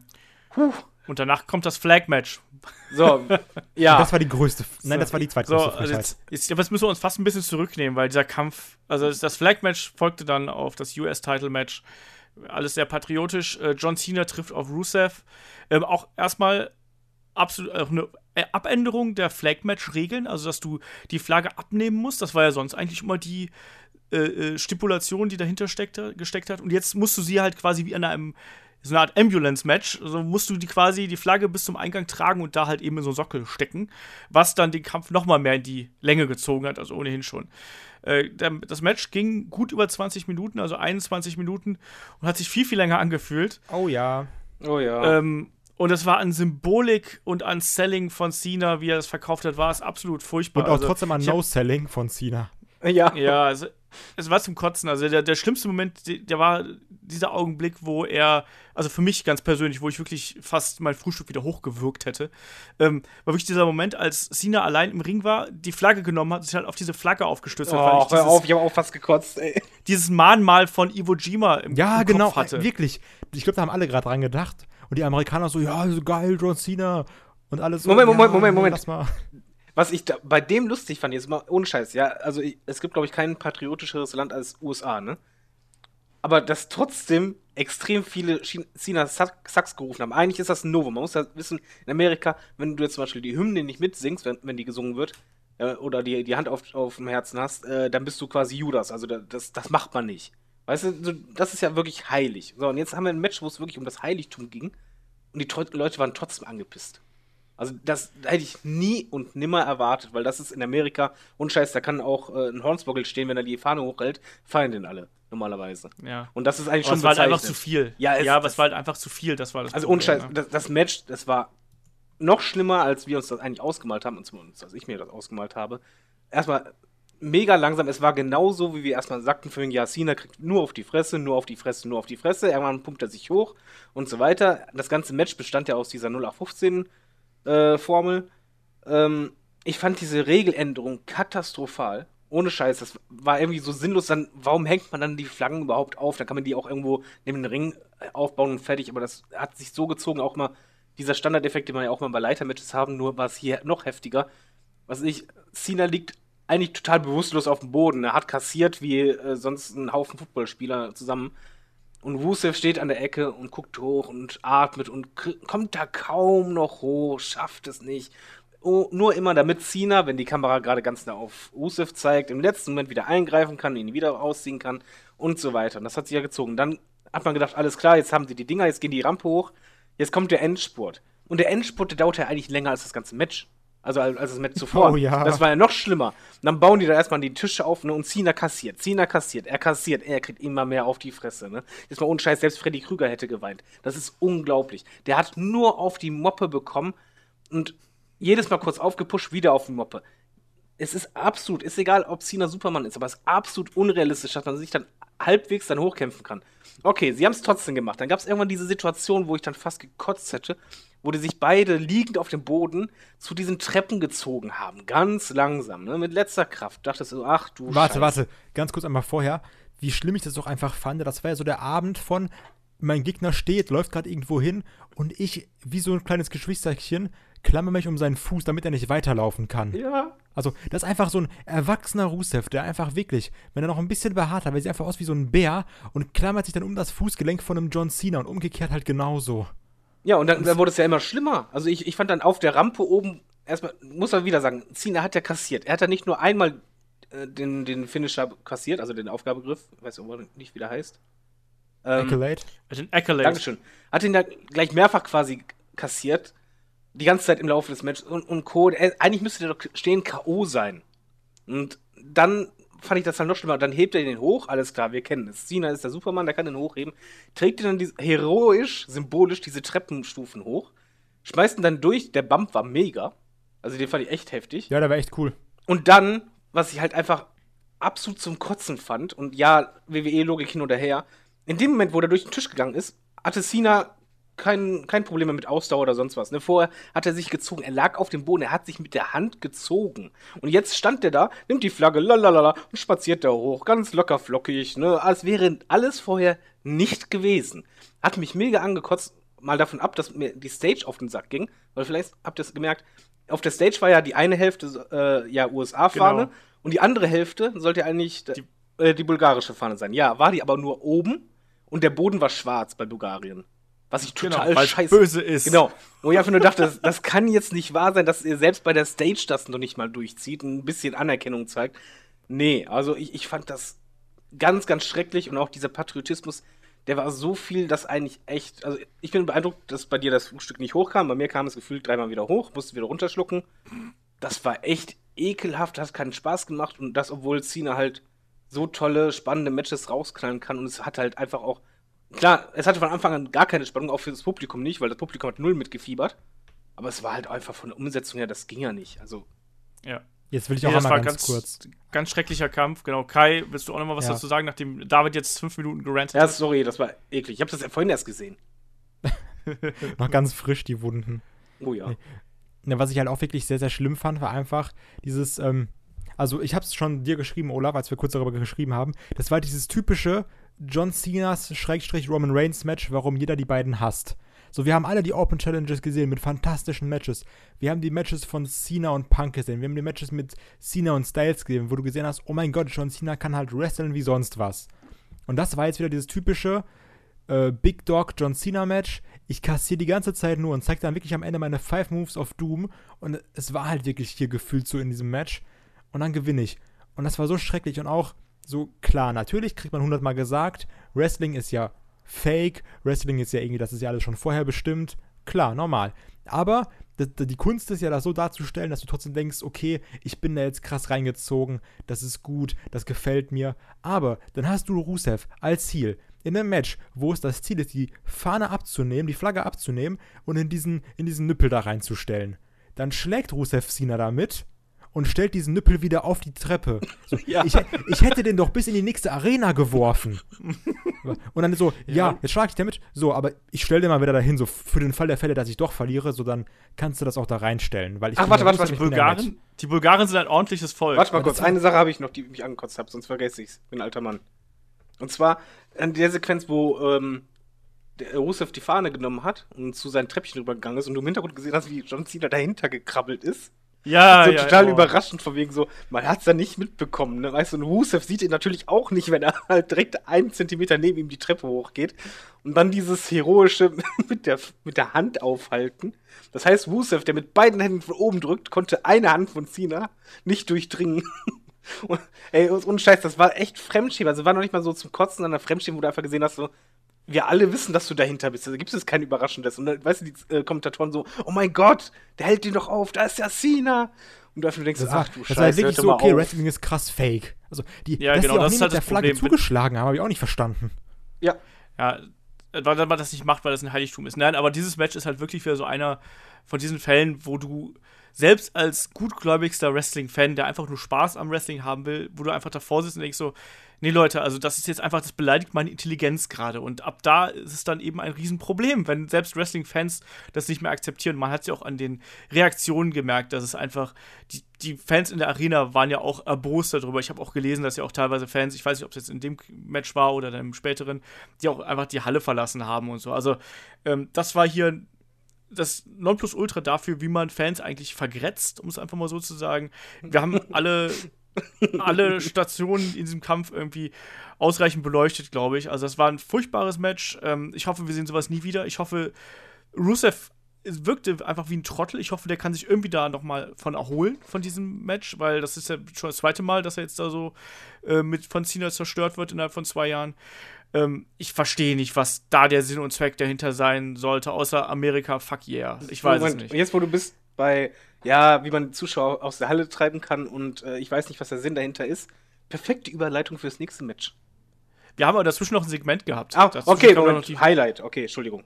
Die, die Fashion Police hat äh, den, äh, äh wie heißt, mal, wie heißt es hier, den, den Attentäter auf das äh, Plüschpferd Tully äh, gesucht und es war natürlich dann die Ascension. Oder auch nicht. Waren es ja dann scheinbar nicht. Die tauchten ja ganz kurz auf und äh, dann kam ja doch auf, dass sie beim Konzert gewesen sind und dann haben sie sich etwas übergeben, als sie das, die Überreste von dem Pferd gesehen haben und sind da gegangen und dann gab es ja die Attacke. Wer darf denn jetzt? Ich, äh, der Kai darf zuerst, weil er die Fashion Police irgendwie äh, lieber mag. War jetzt nicht das stärkste Fashion-File-Segment, war aber auf jeden Fall dann doch nochmal ein Highlight in der Show, was aber auch nicht schwer war.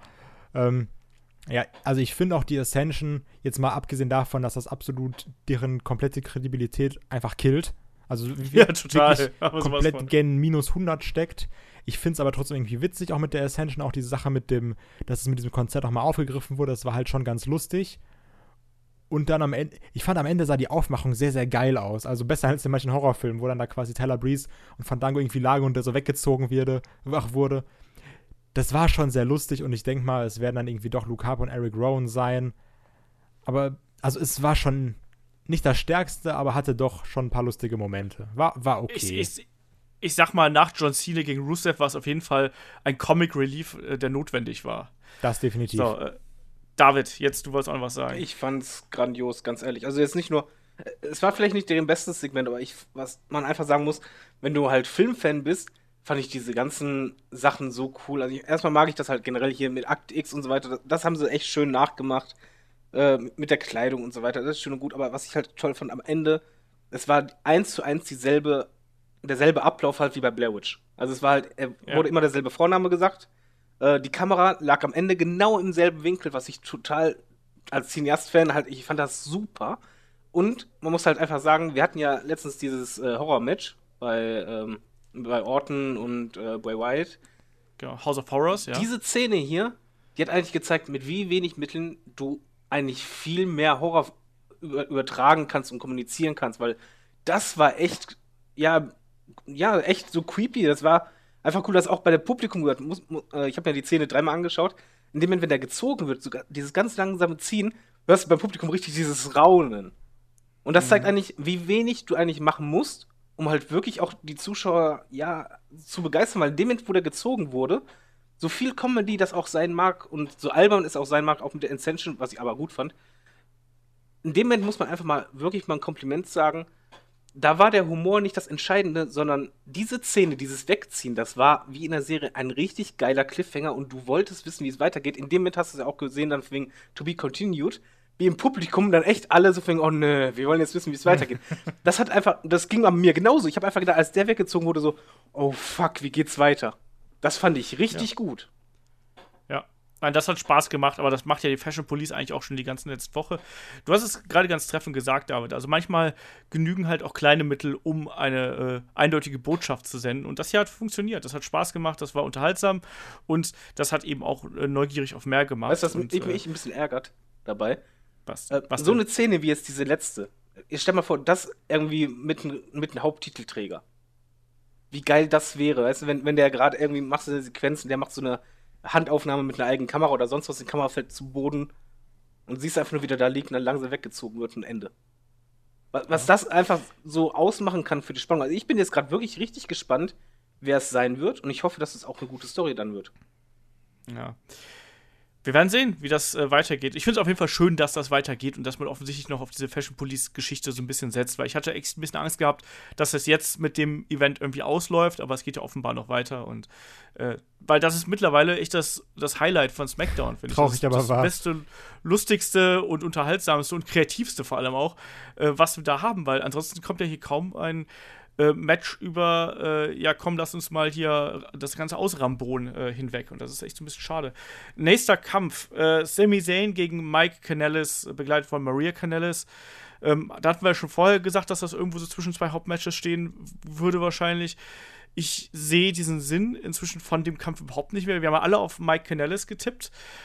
Und Sami Zayn hat gewonnen. Also mich freut es für Sami Zayn, aber dieser Definitiv. Kampf wirkte, wirkte halt so hingerotzt irgendwie. Also ich kann aber auch nicht sieben verstehen, Minuten. genau darauf wollte, wollte ich auch kurz eingehen, dass du einfach diesem dem Flag-Match und dem Punjabi Prison Match zusammen fast 50 Minuten gibst, die beide nicht so viel brauchen, definitiv nicht, und einfach Sami Zayn und Mike Canellis sieben Minuten. Also so die, diese Verhältnismäßigkeit verstehe ich einfach gar nicht. Ja, Moment, aber wenn du das Match gesehen hast, kannst du es verstehen. Also erstmal, ich fand das Match nicht gut, aber am schlimmsten fand ich bei dem Ding das Finish. Jetzt mal davon ab, wer gewonnen hat. Wir, wir sagen das einfach auf dem Zettel, alles klar, Sami Zayn hat gewonnen. Schön und gut. Aber das Wie war hier entscheidend für mich, weil du hast dann einen Heal, wo halt äh, seine Dame eingreift. Die hat explizit eingegriffen. Das, das heißt beim Heal eigentlich immer einen Vorteil. Und obwohl sie eingegriffen hat, gewinnt er und zwar clean. Mit dem Und gleichen ich- Move. Genau, Eins und- eins gleichen Genau, Move. und eigentlich mehr kannst du jemanden eigentlich nicht zerstören. Also damit, sorry, das, das war für mich totale Zerstörung vom Charakter, weil wozu brauchst du denn ein Heal-Paar, was halt die ganze Zeit als Duo auftritt und immer auch vorher in den Segmenten, wo ja eigentlich be- betont hat, dass halt Maria auch wichtig ist und so weiter, äh, Maria auch wichtig ist. Aber in dem Falle greift sie ein, verschafft ihm diesen Vorteil und er kriegt nichts durch und kriegt trotzdem genau mit demselben Move auf die Fresse und verliert. Und zwar sofort. Ohne dass sie auch dann nochmal eingreift oder sonst irgendwas. Das war. Das war echt Zerstörung. Ja, ja, wenn du halt ein Power Couple einführst und das Power Couple dann im zweiten Match eigentlich schon nicht, nicht mehr zusammen funktioniert, wo ist es dann Power Couple? Ich meine, Miss und Maurice haben nur deswegen funktioniert, weil sie zum einen natürlich toll harmoniert haben. Ich finde, das tun Maria und Mike auch. Aber weil eben auch die, die Siege dadurch heraussprangen, ne? Also, und das hat eben nicht funktioniert. Und deswegen, David, du hast es gerade ganz, ganz richtig gesagt, ne? Dadurch ist eigentlich dieser komplette Power of Love Angle oder diese komplette Power of Love Gruppierung, die, die man jetzt da gebaut hat, die ist jetzt schon im zweiten Match eigentlich schon ad acta äh, geführt worden, weil es eigentlich jetzt schon gar keinen Sinn mehr ergibt. Nur mal ganz kurz, ich würde fast 50 Euro darauf wetten, dass bei SmackDown äh, Mike Canellis nochmal gegen Sami Zayn kämpft und gewinnt. Ja, Ja. Das, da wette ich auch meinen Arsch drauf, ja. Ja, aber es war halt sinnlos. Also das, das ganze Ding jetzt mal ganz ehrlich, es hat Sami Zayn nicht wirklich weitergebracht, weil es ist einfach gegen jemanden, der kein Standing hat bislang. Und dann halt. Ja, du hast eigentlich einfach nur geschadet, diese Match-Ansetzung. Du hast Sami Zayn halt irgendwo in der Fehde drin gehabt, die keinen Menschen interessiert. Und du hast dann jetzt halt ein neues Couple reingebracht, was du zerstört hast. Prost Mahlzeit, WWE gut gemacht. Ja, läuft. Ähm, das Lustige ist ja eigentlich, dass wir haben ja gesagt, wie furchtbar das Punjabi Prison Match äh, Nein. wird. Achso, Entschuldigung. Wird, ja, das wird, das Ich fand's- ich nicht, Entschuldigung. Ja, äh, wie schlimm es wird. Ich fand es immer noch unterhaltsamer als das Flag Match. Ja, das ist aber auch nicht schwer. Ja, aber trotzdem, es war Kommen so. wir da jetzt zu. Backscreen unterhaltsamer als Der Main Black Event, Match. der Main Event ist das äh, Punjabi Prison Match um die WWE Championship zwischen Champion Jinder Mahal und Randy Orton. So, wer will zuerst? Also, wir, wir gehen einfach mal das Match durch, weil ich finde, das Match hat eigentlich so schön drei Phasen gehabt. Das erste, die erste Phase war diese Geschichte im ersten Ring, Das das Schlimmste Ja. auf der Welt war, ganz kurz. wo du, wo du A nichts gesehen hast, selbst als TV-Zuschauer und wohl als Zuschauer in der Arena noch viel weniger. Aber da hast Also- du ja noch gesagt, wir, wir sagten ja von wegen, du wirst eh wieder nichts sehen. Du meinst so, nee, nee, die machen das schon so, dass man schon was besser erkennen kann als beim ersten oder beim zweiten. Ich habe gehofft, dass ich habe ich hab gehofft, die stellen einfach einen verdammten Kameramann in den inneren Ring oder bauen da irgendwo Kameras auf. aber die haben es ja noch schlimmer gemacht. Die haben ja noch bei den Stäben ja noch Deko dran gemacht, überall zwischen den Dingern, damit man ja nicht durchgucken kann. Die, äh, genau, Querverstrebung haben die noch gemacht, so konntest du halt auch nichts mehr Genau, sehen. bei Botchamania Ich hab gibt es ein Foto von der ersten Reihe. Wie du als Publikum Ja, das habe ich nämlich du auch siehst- gerade hier Du auf. siehst gar nichts. Wirklich nix. deswegen, also ich bin halt davon ausgegangen, dass da ein todesmutiger äh, Kameramann reinkommt und mit irgendeiner Funkkamera, damit wenigstens irgendwas von aus dem Käfig zu sehen ist. Und ich habe, oder dass wenigstens an irgendeiner Seite, so wie es früher, glaube ich, bei der WCW gemacht haben oder auch bei anderen Cage-Matches, dass du so ein, so ein Loch hast, weißt du, innerhalb des Käfigs, wo du halt durchfilmen kannst, aber dass sie einfach das komplette Ding mit Bambus zu kleistern, da kann ich doch nicht mit rechnen. Tut mir Doch, leid. du kennst die WWE. Die hat sich bei dem Pay-Per-View gedacht, wir machen die Fans mürbe. Ja, aber so richtig. Ja, also wie gesagt, die erste Phase in diesem Kampf war halt ganz schlimm, ganz zähes Gekloppe. Diese Regelung mit den, äh, wie lange haben sie Zeit? Eine 60 Minute nach dem. Sekunden. 60 Darf ich lange dem- Sekunden. Können wir da was einwerfen? Wirf ein. Ich fand bei der vierten Tür, äh, ne, bei der dritten Tür das schrecklich, bei dem AKO. Wo Orton einfach steht, weißt du, Mahal liegt auf dem Boden, Orton sagt, mach die Tür hoch und anstatt rauszugehen, will er dann den AKO verpassen. Anstatt halt von der Logik her, es ist absolut unlogisch. Du kannst doch erst den AKO verpassen wollen, um danach die Tür zu öffnen. Aber das heißt, du setzt dich selber unter Zeitdruck und falls ein Move dich gelingt, verlierst du. Der AKO war mega, der danach am Ende rauskam. Also nicht, der erste wurde ja geblockt, aber danach kam halt ein echt geiler AKO. Aber diese Logik, mich hat das so aufgeregt. Ich habe das ja vorhin geguckt, noch nicht mal lange her, ein paar Minuten. Ich habe mich so aufgeregt, als er zur Tür geguckt hat und meinte so, ja, mach mal die Tür auf. Und dann dreht er sich um. Wo du einfach denkst, hä? Das geht nicht. Also, das, äh, kann man das jemand erklären von der Logik her? Jetzt, jetzt, jetzt weißt du, warum das Tag-Team von Rusev und Jinder Mahal nie erfolgreich war. Weil der eine kann die Flagge nicht rechtzeitig mitschleppen und der andere äh, ist clever genug, um irgendwie im AKO auszuweichen. Nein, die ganze Geschichte ist halt irgendwie, das macht gar keinen Sinn. Diese ganze Geschichte mit den Türen hat keinen Sinn gemacht, die hat auch für mich keine Spannung erzeugt. Und wenn dann halt eben noch Logiklücken, äh, wie du jetzt gerade gesagt hast, da drin sind. Ich fand halt auch, dass das immer dann, wenn einer gerufen hat, irgendwie macht das Tor auf, dann hat man genau gewusst, dass das irgendwie nicht funktioniert. Und das hat für mich äh, extrem viel kaputt Und dann gemacht. klammert Kai, wie hast du diese erste Phase? Genau, und dann äh, klammert sich halt wieder einer direkt an das Bein des anderen. Also das ist halt wirklich dieses, das, das sind zwei scheiß erwachsene Männer. Der eine hat Muskeln auf den Muskeln und der eine hat den Totenschädel auf seinen Arm. Und die halten sich da an seinen dummen Knöcheln fest. Bitte, bitte geh nicht raus. Und das war ja dieses Problem beim, äh, bei, bei diesem Punjabi Prison Match, was wir gesagt haben. Dass eigentlich einer rausgeht und du weißt halt, okay, der klettert jetzt nicht über den zweiten Käfig auch drüber, sondern dass einer rausgeht und dann irgendwie rumwarten muss, weil er so erschöpft ist, dass der andere, der vorher noch sieben Jahre gebraucht hat zum Rüberklettern, jetzt innerhalb von 30 Sekunden darüber klettert und schon fast ja über den zweiten drüber springt. Ja, das kommt ja dann später nochmal. Wobei ich sagen muss, ähm, ich fand diese erste Phase nicht super, aber es hätte schlimmer sein können. Was mir halt gefallen hat, also das Speed war schrecklich, es war langsam, aber die Intensität von der ersten Sekunde, an, die hat mir sehr gut gefallen.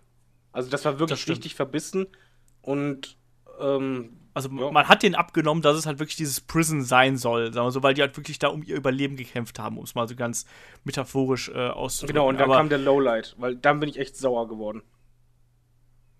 Wann denn? Ja, dann als, als beide aus, äh, als, als, ähm, nee, als, als die vierte Tür offen war und dann die, ähm, Singh Brothers hervorkamen, wo ich einfach nur dachte, nein, dafür war der Käfig eben genau da, dass ihr es halt nicht schon drin seid. Also es ist einfach, boah, mich hat das so aufgeregt, weil einfach, die Regelung wurde ja gemacht, von wegen, ja, alles klar, hier äh, kriegst du nochmal ein Match, weil die haben jetzt echt die Grenze übertreten, geht so nicht weiter, nicht schon wieder und ich habe ja schon mal gesagt, mir geht das tierisch auf die Eier, ich weiß, Kai findet die toll, aber, ey, dass die da aus dem, unter dem Ring hervorkamen, ne, das, ich habe so abgekürzt. Und der Ringrichter steht daneben, so, ja, wegen ist ja nur, nur DQ. Können auch unten drunter noch irgendwie tausend Leute sein, ist scheißegal, alles raus, die ganze Familie, alle helfen. Total Banane. Ganz Indien ist unterm Ring. ja, Ganz ganz, Indien ganz Indien kam noch später, aber ich fand den Moment echt schrecklich, wobei dann die Phase halt cooler wurde, aber diese, diese Tatsache, dass die beiden da waren, hat mich irre aufgeregt. ey. Das hat ein bisschen natürlich die äh, Match-Stipulation irgendwie ausgehebelt. Aber generell fand ich, dass dann dadurch, dass die beiden dabei waren, war halt dann eben auf jeden Fall deutlich mehr Schwung im Match, ne? Auch weil die da ja auch äh, eingesteckt haben bis zum geht nicht mehr.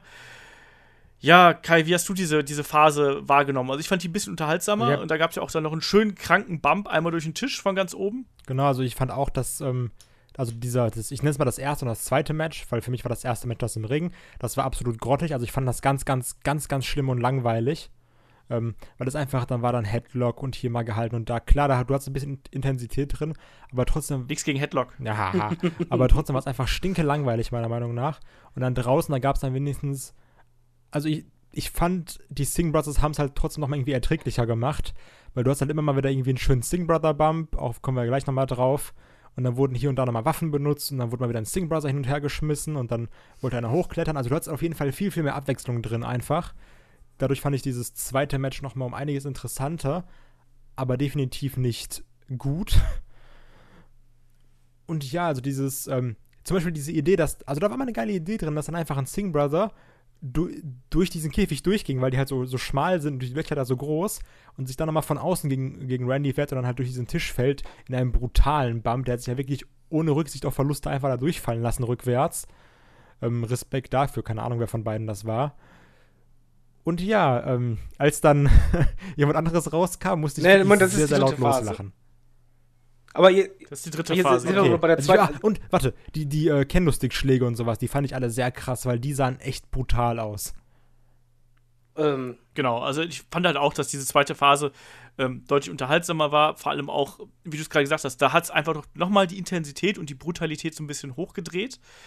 Ähm, also auch da, ich fand die, die Kendo-Stick-Schläge, Randy Orton hat sich ja da anscheinend ja auch bei irgendeinem Schlag den, den Arm aufgeritzt irgendwie, wo es, ja genau, da ist auch, glaube ich, ein Kendo-Stick ist auch, glaube ich, ziemlich schnell kaputt gegangen nach einem Schlag. Also der gute Jinder Mahal musste ordentlich durchgezogen aber haben. hast du gesehen, anschließend fand- im Übrigen, dass äh, Orton richtig sauer war? Weil der hat. Ja, der hat auch laut wieder in die Kamera geflucht, da ist auch was ausgeblendet Ja, worden. aber einmal. nicht nur das, sondern er hat anschließend die Kendo-Sticks, er hat dann richtig zugehauen und beim mit dem Stuhl, boah, hat er durchgezogen. Allmächtiger, mu muss man drauf achten, der war so sauer, der hat richtig geschlagen und das war wirklich, damit der Schmerzen spürt im Hall, ne? Ja, gut, der das war ist richtig ja auch bekannt, dass Der war richtig angepisst. Ja, aber ich meine, der war wohl sauer, weil halt mal, der hat ja auch zugeschlagen, der hat ja den ersten Schlag ja fast ins Gesicht ge äh, gehauen. Ähm, aber das war schon übel. Also der Stuhlschlag, meine Fresse, habe ich seit, glaube ich, bestimmt ein paar Jahren nicht mehr so einen harten Stuhlschlag gesehen bei der WWE. Ich, ich, Ein bisschen jähzornig, der gute Randy. ja, aber ich Ja, muss aber dazu wirklich, sagen, ich glaube, der hat Moment. Probleme. ja, aber hier muss ich mal Orton echt ein Kompliment machen. Erstmal, ich fand die zweite Phase nicht nur okay, ich fand die richtig geil. Ich, ich weiß, bin wahrscheinlich der Einzige, aber ich habe es vorhin gesehen, ich habe echt dann, ich war, ja, es war für mich dann wirklich spannend. Ich habe mitgefiebert, das war mega intensiv, abwechslungsreich, äh, es wurde mal schneller, mal langsamer, es war brutal, es, es passte halt zu der Stipulation, hat mir richtig gut gefallen, aber ohne Scheiß, bei dem Match mal wirklich Hut ab an Wendy Orton, so sehr man halt gerne sagt, Boring Orton und Co. Ich muss den auch nicht immer sehen, aber der hat das Match richtig gut gezogen und verkauft und der hat auch Beweglichkeit gezeigt, der hat die Verletzung mit den Armen saugut gemacht, aber jetzt mit der Schulter von Anfang an. Der hat das durch das ganze Match gezogen, der hat auch später ähm, diesen Mega-Move oben äh, beim, beim Käfig, wo dran gerüttelt wurde. Und, und Das sah ja fantastisch aus, oder? Jetzt mal, ja, aber ohne Scheiß richtig gut. Auch äh, generell, der hat ja auch eine Kondition gezeigt und Co. Also der hat sich wirklich verausgabt und da mal Hut ab. Das hat er wirklich echt gut gemacht. Ja. Nee, also Randy Orton, auch wenn er irgendwie sehr umstritten ist, das war schon eine solide Leistung, sage ich mal. Aber ja, dann kam die dritte Phase. Ich glaube, da können wir dann auch mal drauf eingehen. Da kam dann auf einmal ein alter Bekannter zum Ring. Wir haben letztens noch über Big Man gesprochen, lustigerweise. Und dann kommt auf einmal der bigste Man, den wir seit gefühlten Ewigkeiten gehabt haben. Da kommt der Great Khali zum Ring. Lustigerweise auch zu der Musik von Jinder Mahal, nicht zu seiner eigenen. Also, äh, Das war ein bisschen komisch, Ja. oder? Also, weil, weil du erst ja nicht Ja. wusstest, was ist denn jetzt los? Eben, ich fand's auch, ich fand's ein bisschen merkwürdig und dann kam äh, der Great Khali, der inzwischen übrigens äh, 45 ist. Also ich habe auch nicht vorhin als äh, erstes der, nachgeguckt. auch nicht mal einer der jüngsten, einer, äh, beweglich wie ihr und je, eine Gazelle äh, auf dem Weg zum Ring und kletterte dann äh, den Käfig hoch, den äußeren Käfig und fing dann aber, äh, beziehungsweise erstmal rüttelt er halt am Käfig und da haben wir ja gerade schon, das haben wir ja gerade schon angesprochen, als dann Randy Orton wirklich mit so einer Art, so einem halben Salto wieder über das Käfiggeführt äh, hinweggeturnt ist. Also da Respekt an Randy Orton für die Körperbeherrschung, dass er sich da gesellt. festgehalten hat. Ja, absolut. Also das hat die Kraft des, äh, des Big Man hier perfekt verkauft. Äh, so muss das sein. Äh, und dann äh, auch äh, haben die beiden sich ja quasi auf halbem Wege auf dem, auf dem Käfig getroffen und Kali hat Randy Orton am Hals gepackt und äh, ihn die ganze Zeit gewürgt und hat Jinder Mahal dadurch die Zeit gegeben, um rauszuklettern. So, jetzt mal äh, Butter bei die Fische. Wie habt ihr denn das Comeback von Great Kali aufgefasst? Kai, du zuerst. Also ich muss ja sagen, ich habe ja jetzt in der letzten Zeit den ganzen Rumble nachgeholt und da habe ich ja äh, immer wieder den Great Khali gesehen. Und ähm, der war ja echt schon äh, eine Ballerina damals, ne? Der Typ. Ja. Und also ich fand's schon ein bisschen geil, als er dann da war, weil also es ist halt einfach ein Pay-Per-View in 2017 und ist halt der Great Khali. Und also so, das ist halt einfach das Main Event von dem Pay-Per-View und der Great Khali ist involviert und steht da am Ende mit dem Titel neben Jinder Mahal in 2017. So, wer hätte das, Ja. wer hätte das letzt, wer hätte das vor sechs Wochen gedacht, dass das passiert? Also das ist, Also, du hast letztes Mal noch darauf angesprochen, dass man ja hier nicht auf Wrestling wetten darf. Also, wenn du auf diese Kombination getippt hättest. aber da waren die Quoten aber Great gut. Khal- aber so richtig. Great Khali feiert 2017 sein Comeback. Jinder Mahal wird Champion und Randy Orton bestreitet ein äh, Punjabi Prison Match. Ich glaube, damit hättest du ein paar Dollar verdienen können. Und ähm, also man kann jetzt sagen, was man will. Und ich bin echt kein Fan von dieser Jinder-Story, weil ich finde einfach Jinder relativ langweilig. Also, also sehr, sehr subjektiv. Aber rein objektiv kannst du sagen, was du willst, aber das ist ein grundsolider Aufbau von irgendeinem so Inder-Stable. Du kannst, also, das ist halt einfach echt nicht schlecht gemacht. Da kannst du sagen, was du willst. Egal, ob du das magst oder nicht. Aber jetzt hast du halt die zwei Singh Brothers als irgendwie die zwei Typen, die mal Schläge einstecken. Dann hast du Jinder als Champion und ich nenne es mal den Bodyguard mit Great Khali, der ja auch trotzdem etablierter Star ist. Einfach, es ist halt der Great Khali, den kennt trotzdem irgendwie, den kennen sogar noch diese Casual-Leute von damals. Immer so, ah, das ist so dieser große Inder, der hat mal einen Basketball zerdrückt. Und, äh, also das ist, ich, Ja, ich, ich, ich bin ein auch bisschen gespannt dagegen. darauf, wie das jetzt weitergeht. Also man, man habe kann es auch versauen, direkt aber dagegen. lassen wir es doch erstmal so und warum denn auch nicht? Dann, dann gib ihn halt noch mal irgendwie ihre zwei Monate. Okay. Ja. Ich habe mich dummerweise spoilern lassen, deswegen ist bei mir dieser Kali-Effekt nicht so recht Aber das ist eingetreten. schade, das Ähm, ist echt schade. Ja, ich habe irgendwie bei Facebook einmal kurz zu viel geguckt und dann war halt ein Vorschaubild da. Äh, David, wie hast du das denn da wahrgenommen? Ich fand's fantastisch, ganz ehrlich. Nee, ich, ich fand's genau richtig, weil ähm, eigentlich hätte ich das jetzt im Nachhinein, wo ich jetzt wusste, ich wusste es nicht, dass Kali rauskam. Als er rauskam, habe ich nur gedacht, es passt wie Arsch auf Eimer. Das ist eigentlich genau das Richtige, dass halt äh, Jinder quasi sich halt Hilfe organisiert hat. Ich hätte es nur vom Booking her so gemacht, dass ich die Singh Brothers gar nicht erst involviert hätte lassen, sondern halt das wirklich so gemacht hätte, dass kurz vor Ende dann Great Kali rauskommt. Das hätte für mich Mhm. denselben Effekt gehabt, nur noch irgendwie noch größer. Äh, ich fand es sehr gut. Ich fand die Umsetzung auch sehr gut, muss ich ganz ehrlich sagen. Great Kali muss kein Match haben, sollte auch nicht ähm, Match mehr haben, meiner Meinung nach. Aber so als Maschine, der halt einfach eingreift, fand ich das absolut überzeugend. Auch es, er ist halt eine Gefahr. Es zeigt auch irgendwie, dass Jinder halt quasi seine Connections nutzt. Es ist halt, wie Kai sagt, das ist ein Aufbau für ein Stable, was du nicht besser machen kannst eigentlich. Das ist optimal. Ich fand es auch sehr gut, als äh, halt Jinder dann, statt einfach nur schnell hochzuklettern wie so ein feiges Huhn, dann noch neben Orten war und den quasi so angegrinst hat und verspottet hat. Hat mir richtig gut gefallen. Einzige, was mir nicht gefallen hatte, war am Ende, dass Great Kali kurz die Titel hochgehalten hat, alleine. Das war irgendwie sehr komisch. Ja, das, das wirkte auch sehr improvisiert, weil er quasi auch Jinder den äh, Gürtel aus der Hand genommen hat, so in diesem Augenblick. Also, das wirkte auf mich auch nicht so, als ob das vorher abgemacht gewesen das wäre. habe ich mir aber Also, auch naja.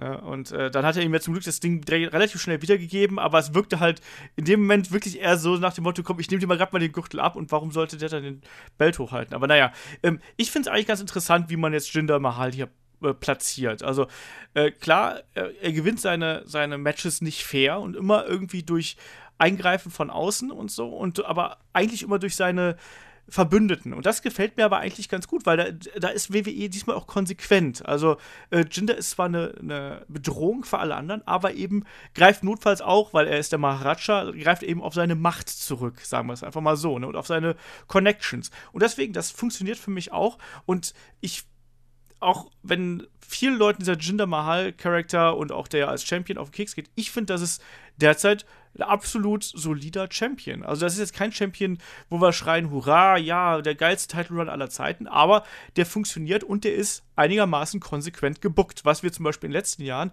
zum Beispiel von jemandem wie einem Kevin Owens, nicht sagen können. Äh, also, äh, auch da, wie es David gerade eben gesagt hat, ne, ich kann damit auch gut leben, dass jetzt da äh, der Great Khali mit dabei ist, solange er nicht in den Ring steigt. Aber ich befürchte, da kommen wir nicht drum Ich herum. habe jetzt echt Angst, dass es so ein Randy Orton gegen Great Khali Match geben wird oder sowas, aber das wäre das Schlimmste auf der Welt. Ich hoffe nicht. Also ich hoffe, er, wenn das so eine Art Bodyguard ist, ähm, finde ich es cool. Also dann, dann finde ich es echt cool, aber er darf auf keinen Fall mehr ein Match haben. Aber gab es denn nicht mal Ja. irgendwie, also ich habe ich hab da vorhin mit einem Kollegen drüber geredet, gab es denn da nicht mal irgendwie vor, pf, keine Ahnung, fünf Jahren oder so, dass da gesagt wurde, Great Khali, irgendwie der kann kaum noch laufen oder sowas? Ja, Der wegen ist, den Gelenken.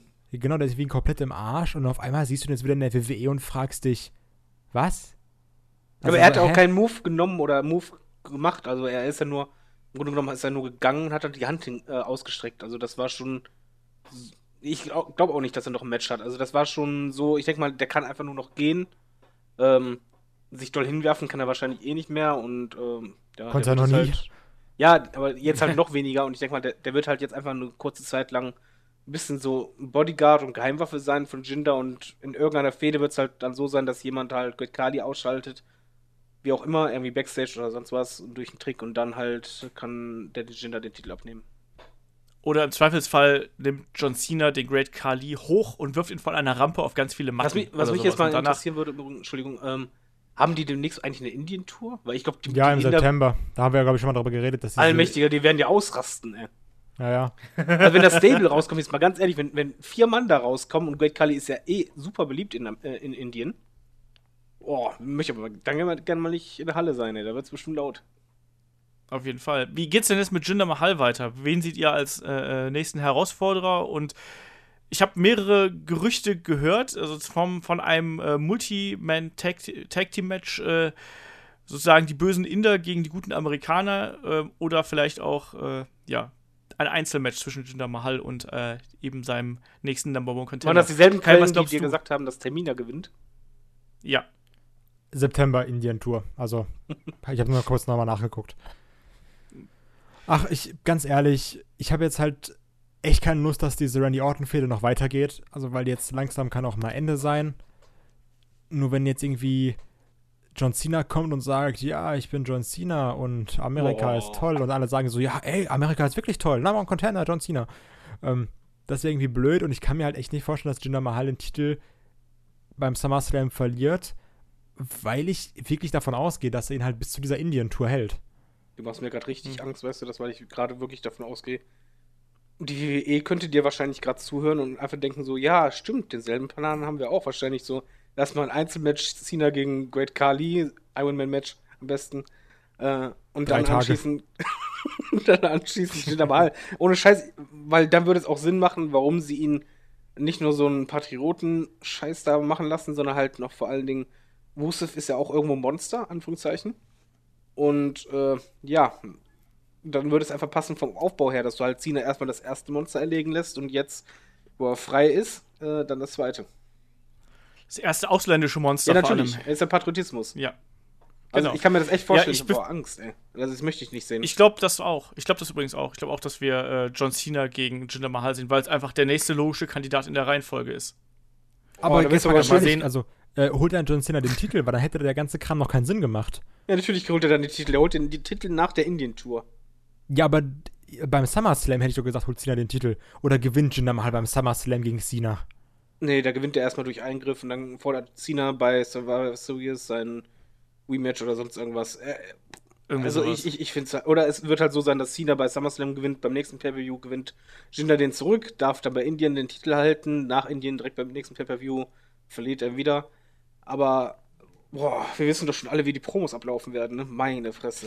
Rosige Zeiten, das- rosige Zeiten. Ich habe da auch mega Bock drauf. So, äh, abschließender Kommentar zu WWE Battleground. Einmal hier einsortieren, wie fandet ihr die Geschichte in zwei bis drei Sätzen? Kai wir mal. Schulnote. Ja, für mich ist auch Schulnote, ist mir wurscht. Oh, Schulnote, ganz ehrlich, ich würde sagen 4, 4 plus.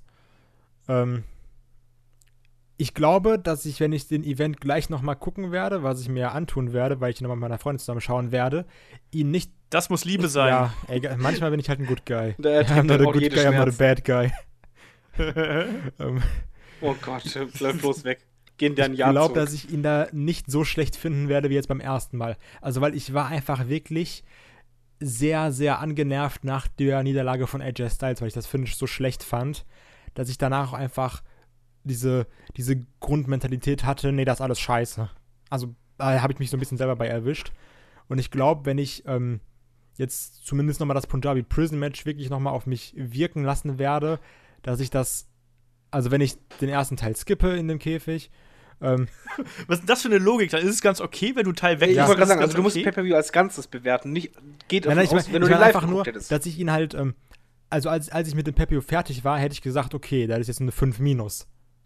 Aber halt nach dem Wirken lassen jetzt so ähm, und nach dem Realisieren, was da gerade passiert ist und was alles Tolles auf uns zukommen kann mit John Cena und Jinder Mahal, ähm, ist er, kommt er, glaube ich, doch besser weg, als er ursprünglich bei mir wegkam. Das meine ich jetzt nur. Und das, deswegen, wenn ich mich auch gleich nochmal vielleicht ein bisschen mehr auf die Matches einlasse, dass sie dann okayer sind als beim ersten Mal, nachdem ich einfach nur angenervt war, weil AJ Styles verloren hat. Nee. Da, Hitler war gar nicht so schlecht, er hat auch eine Autobahn gebaut. Das schneide Ähm. ich raus und lad's überall hoch. Das bleibt drin. Nein, nein, ich schneide ich selber raus und lad's überall hoch. David, wie fandst du das schulnotenmäßig? Äh, ich würde sagen, 4 Minus, Versetzungen extrem gefährdet. Nee, es ist, ist halt gerade einfach, was man da bei der Smackdown macht von WWE-Seite aus, das ist nicht gut. Das ist wirklich nicht gut. Also in mehrerlei Hinsicht, ob es das halt äh, unser Love-Couple ist äh, oder halt das Finish bei AJ, ob bei den Diven. Ah, das ist. Damen, Entschuldigung, Mann, Damen. Damen. Ähm, Musst du mir jetzt hier irgendwie einen Kölsch ausgeben, jedes Mal, wenn du da Defense statt Damen sagst. ich trinke keinen Alkohol, ich gebe keinen Alkohol aus. Ha. Ähm, ja, also ich, ich finde es halt. Nimm, nimm auch eine Currywurst Ja, das oder geht. irgendwas. Das, das geht. Aber ich finde es halt stark ähm, fragwürdig, was WWE einfach bei SmackDown gerade macht und vor allen Dingen auch, wo sie hin will, auch mit Nakamura und Corbin. Das Finish alleine, das ist alles. Es hat nichts Hand und Fuß, mal ganz ehrlich. Also, das hat jetzt auch nichts mit äh, Fanboy zu tun oder ich finde alles kacke und so, aber das, das ist einfach nichts. Ähm, ich gebe dem Ding eine 5, weil es, da war so wenig dabei, was mich wirklich abgeholt hat. Und so in der Gänze ist das, glaube ich, echt einer der schwächsten Events, auf jeden Fall, die wir dieses Jahr gehabt haben. Und was mir halt ganz massiv gefehlt hat, war einfach ähm, emotionale Tiefe in den Geschichten und in den Charakteren. Da war nichts dabei, was mich irgendwie wirklich abgeholt hat, was mich berührt hat. Also wirklich dieser, zum Beispiel Great Balls of Fire hatten wir zuletzt. Der Main Event allein, wo ich da auf der, auf der Ecke meines, meiner Couch sitze und irgendwie total gespannt bin. Diesen Augenblick hatte ich nicht. Dann hattest du irgendwie miese Finishes, du hattest miese Kämpfer auch, das muss man auch mal ganz klar sagen. Also wir hatten selbst Leute wie äh, Nakamura und Corbin, die dann einfach nur so ein Gegurke abliefern. Dann hast du den Great Khali, der eigentlich nicht mehr in den Main Event im 2000, Jahr 2017 gehört.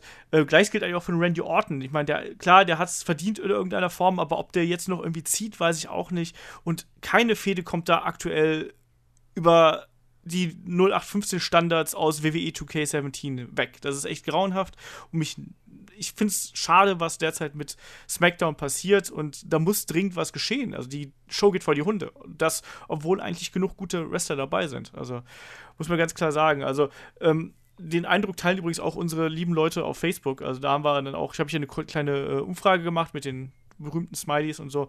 Da sind auch äh, überwältigende Mehrheit, geben dem Ding maximal ein Okay, aber ansonsten äh, eigentlich so fast die Hälfte Pi mal Daumen, also 40% geben dem einfach ein Mies und das äh, kann ich auch durchaus nachvollziehen. So, Ich- damit wir aber hier. anmerken an die, an die Hörer, ihr werdet wahrscheinlich nie mehr erleben, dass Olaf ein Pay-Per-View eine 5 gibt, weil eigentlich ist er immer derjenige, der jedem Pay-Per-View immer eine bessere Wertung gibt und man sagt, er war doch gar nicht so schlimm oder sonst was. Das ist gerade Momentum. Olaf hat die schlechteste Wertung gegeben heute. Also Ja, ich habe noch versucht, so, ja, komm, mach's eine unglaublich. 4. Nee, ich fand's einfach, ich fand's einfach echt furchtbar. Also das war, da war nichts Ich fand's dabei, eigentlich auch mich- scheiße. Ich, was- ich wollte es nur positiv sagen. Eigentlich würde ich auch sagen, dass glatte 5, das war richtig behindert. Zu spät. Vor, vor, Ich wollt- ich ja, ist wollte zu nur spät. positiv Vor allem, sagen. nachdem ich, ich, ich habe die letzten Tage, habe ich mir hier schön den äh, G1 Climax äh, von äh, New Japan angeschaut. Und was da auch für geile Geschichten in den Kämpfen erzählt werden, äh, das geht ja echt auf keine Kuhhaut. Und dann guckst du dir das hier an und denkst dir so, ja, Leute, das ist ja mal richtig Ich scheiße. bin, halt auch aus, ich So. bin halt auch frisch aus äh, CM Punk gegen Jeff Hardy gekommen, jetzt am, vom Wochenende, was ich mir nochmal angeguckt habe. Was ich auch super fand. Und jetzt ist hier so, ja, du bist Bulgare und ich bin Amerikaner und deswegen bist du böse. Ja, also diese ganze, ganze Militär- und Patriotismus-Geschichte kommt noch oben drauf. Deswegen kriegt das, dieser ganze Event einfach für mich auch einen negativen Beigeschmack. So, machen wir noch zwei, drei Fragen, weil wir haben immer noch welche auf Halde, Darf ich, mal äh, damit wir hier ich auf der will nur kurz einen Fun-Fact einwerfen. Wirf einen Fun-Fact ein. Ähm, die Pay-Per-View-Bilanz von AJ Styles ist bis jetzt 1 zu 5. Sein, ein, sein Oh. einziger Sieg war bei WrestleMania. Ist das nicht schön? Hat er verdient, oder? Na, immerhin. Immerhin ein Sieg. So. So. Fragen. Ne, liebe Leute da draußen, Fragen schickt ihr an fragen.headlock.de. Ihr erreicht uns bei Twitter, bei YouTube, bei Facebook natürlich auch und ansonsten gibt es bei headlock.de unsere Support-Seite. Äh, wir haben jede Menge Fragen äh, bekommen, also nicht böse sein, äh, wenn äh, wir nicht alle Fragen beantworten. Also zumindest jetzt noch nicht in diesem Podcast, sondern die einfach dann in den nächsten Podcast schieben. Ähm, eine Frage vom Sanjay, der uns da übrigens sehr fleißig Sachen auf die Pinnwand postet. Äh, danke dafür, ist immer super geil. Äh, auch wie er das schreibt. Ähm, der Senji schreibt, ähm, ich habe festgestellt, dass ich viele Matches gar nicht bewusst schaue, sondern einfach so laufen lasse und mich äh, nicht wirklich äh, dafür interessiere, was im Ring abgeht, beziehungsweise nur auf das Ende warte, weil ich wissen will, wie die Story weitergeht. Natürlich gibt es auch Ausnahmen. Sprich, er ist der Auffassung, eine gute Story kann schlechtes Wrestling vergessen machen, umgekehrt aber nicht. Wie seht ihr das? David, Story über Wrestling. Ja, hat er recht. Also ich, ich, ich kann es absolut verstehen, was er meint, weil mir geht das halt bei manchen Matches halt auch so oder, oder ja, einfach als, als Vorbereitung hier, hierfür muss ich mir halt immer alles anschauen, kein Ding. Aber ja, muss ich mir muss mal ich ja. Ich, anschauen. ich muss ja zumindest halbwegs wissen, wovon ich rede. Geistig verwirrt. Aber wenn ich halt andere Pay-Per-Views habe, wo ich halt keinen Podcast habe, dann habe ich auch ganz oft den Fall, dass ich dann sage, ah, nee, komm, es skippst du einfach mal nach hinten. Ich will jetzt sehen, wie das Finish ist, um halt zu wissen, wie die Storyline ist. Äh, ich kann ihn da verstehen. Also ich bin auch der Meinung, äh, so wie er es halt gesagt hat, dass halt die Storyline ein, ein schlechtes Wrestling-Match vergessen lassen kann, das ist richtig, umgekehrt halt nicht. Ähm, weil man muss halt einfach so sehen, die Matches sind eigentlich für mich, das hört sich jetzt doof an als Wrestling-Fan, Mittel zum Zweck, aber die Storyline ist halt der rote Faden und das, was oben drüber steht, über den Ganzen. Und das Ganze verbindet. Mhm. Und wenn das halt nicht stimmt, können die Matches noch so toll sein, dann, dann fehlt halt irgendwie dieses Besondere und das Beste, was du halt ein- einfach haben kannst, ist eine gute Storyline, wo dann die Matches auch noch gut sind. Und ja, die Story ist für mich auf jeden Fall irgendwie von der Bedeutung her wichtiger als das Wrestling-Match als einzelnes selber. Okay. Kai, wie siehst du das? Also gucke ich großteils die Weeklies. Also ich gucke selten ein Match in den Weeklies komplett, sondern ich, ich skippe eigentlich fast jedes Match da, weil ich halt so wissen will, okay, wie geht's weiter und Pay-Per-View-Matches gucke ich dann immer am Stück. Weil ich so denke, okay, das ist jetzt quasi der Klimax dieser Story, die ich jetzt verfolgt habe. Also Mhm. weil so, ich brauche halt nicht das 17. Multiman-Tag-Team-Match, um jetzt zu wissen, wie die Fehde weitergeht, sondern ich gucke mal die Promo an und dann gucke ich mir so irgendwie, dann skippe ich durch das Match durch oder gucke diesen YouTube-Zusammenschnitt und das war's dann.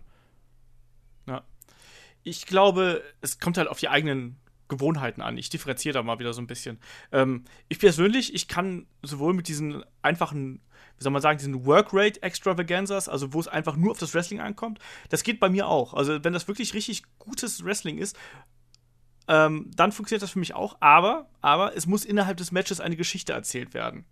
Es muss nicht unbedingt übergeordnete Storyline sein, aber ich will in diesem Kampf selber einen roten Faden Ah, haben, der irgendwie erzählt Äh, werden muss. Das Done-Match bei NXT Takeover. Zum Weil da hatte Beispiel. ich zum Beispiel auch keine Ahnung von, von der Storyline, aber die haben halt eine Storyline im Match erzählt. Das ist, das ist ein bestes Beispiel für das, was du meinst, das stimmt. ich, ich habe jetzt zum Beispiel beim G1 Climax, äh, habe ich Minoru Suzuki gegen Kenny Omega gesehen. Ich habe Minoru Suzuki, glaube ich, zwei, dreimal vorher gesehen und hatte keine Ahnung, was mit dem ist.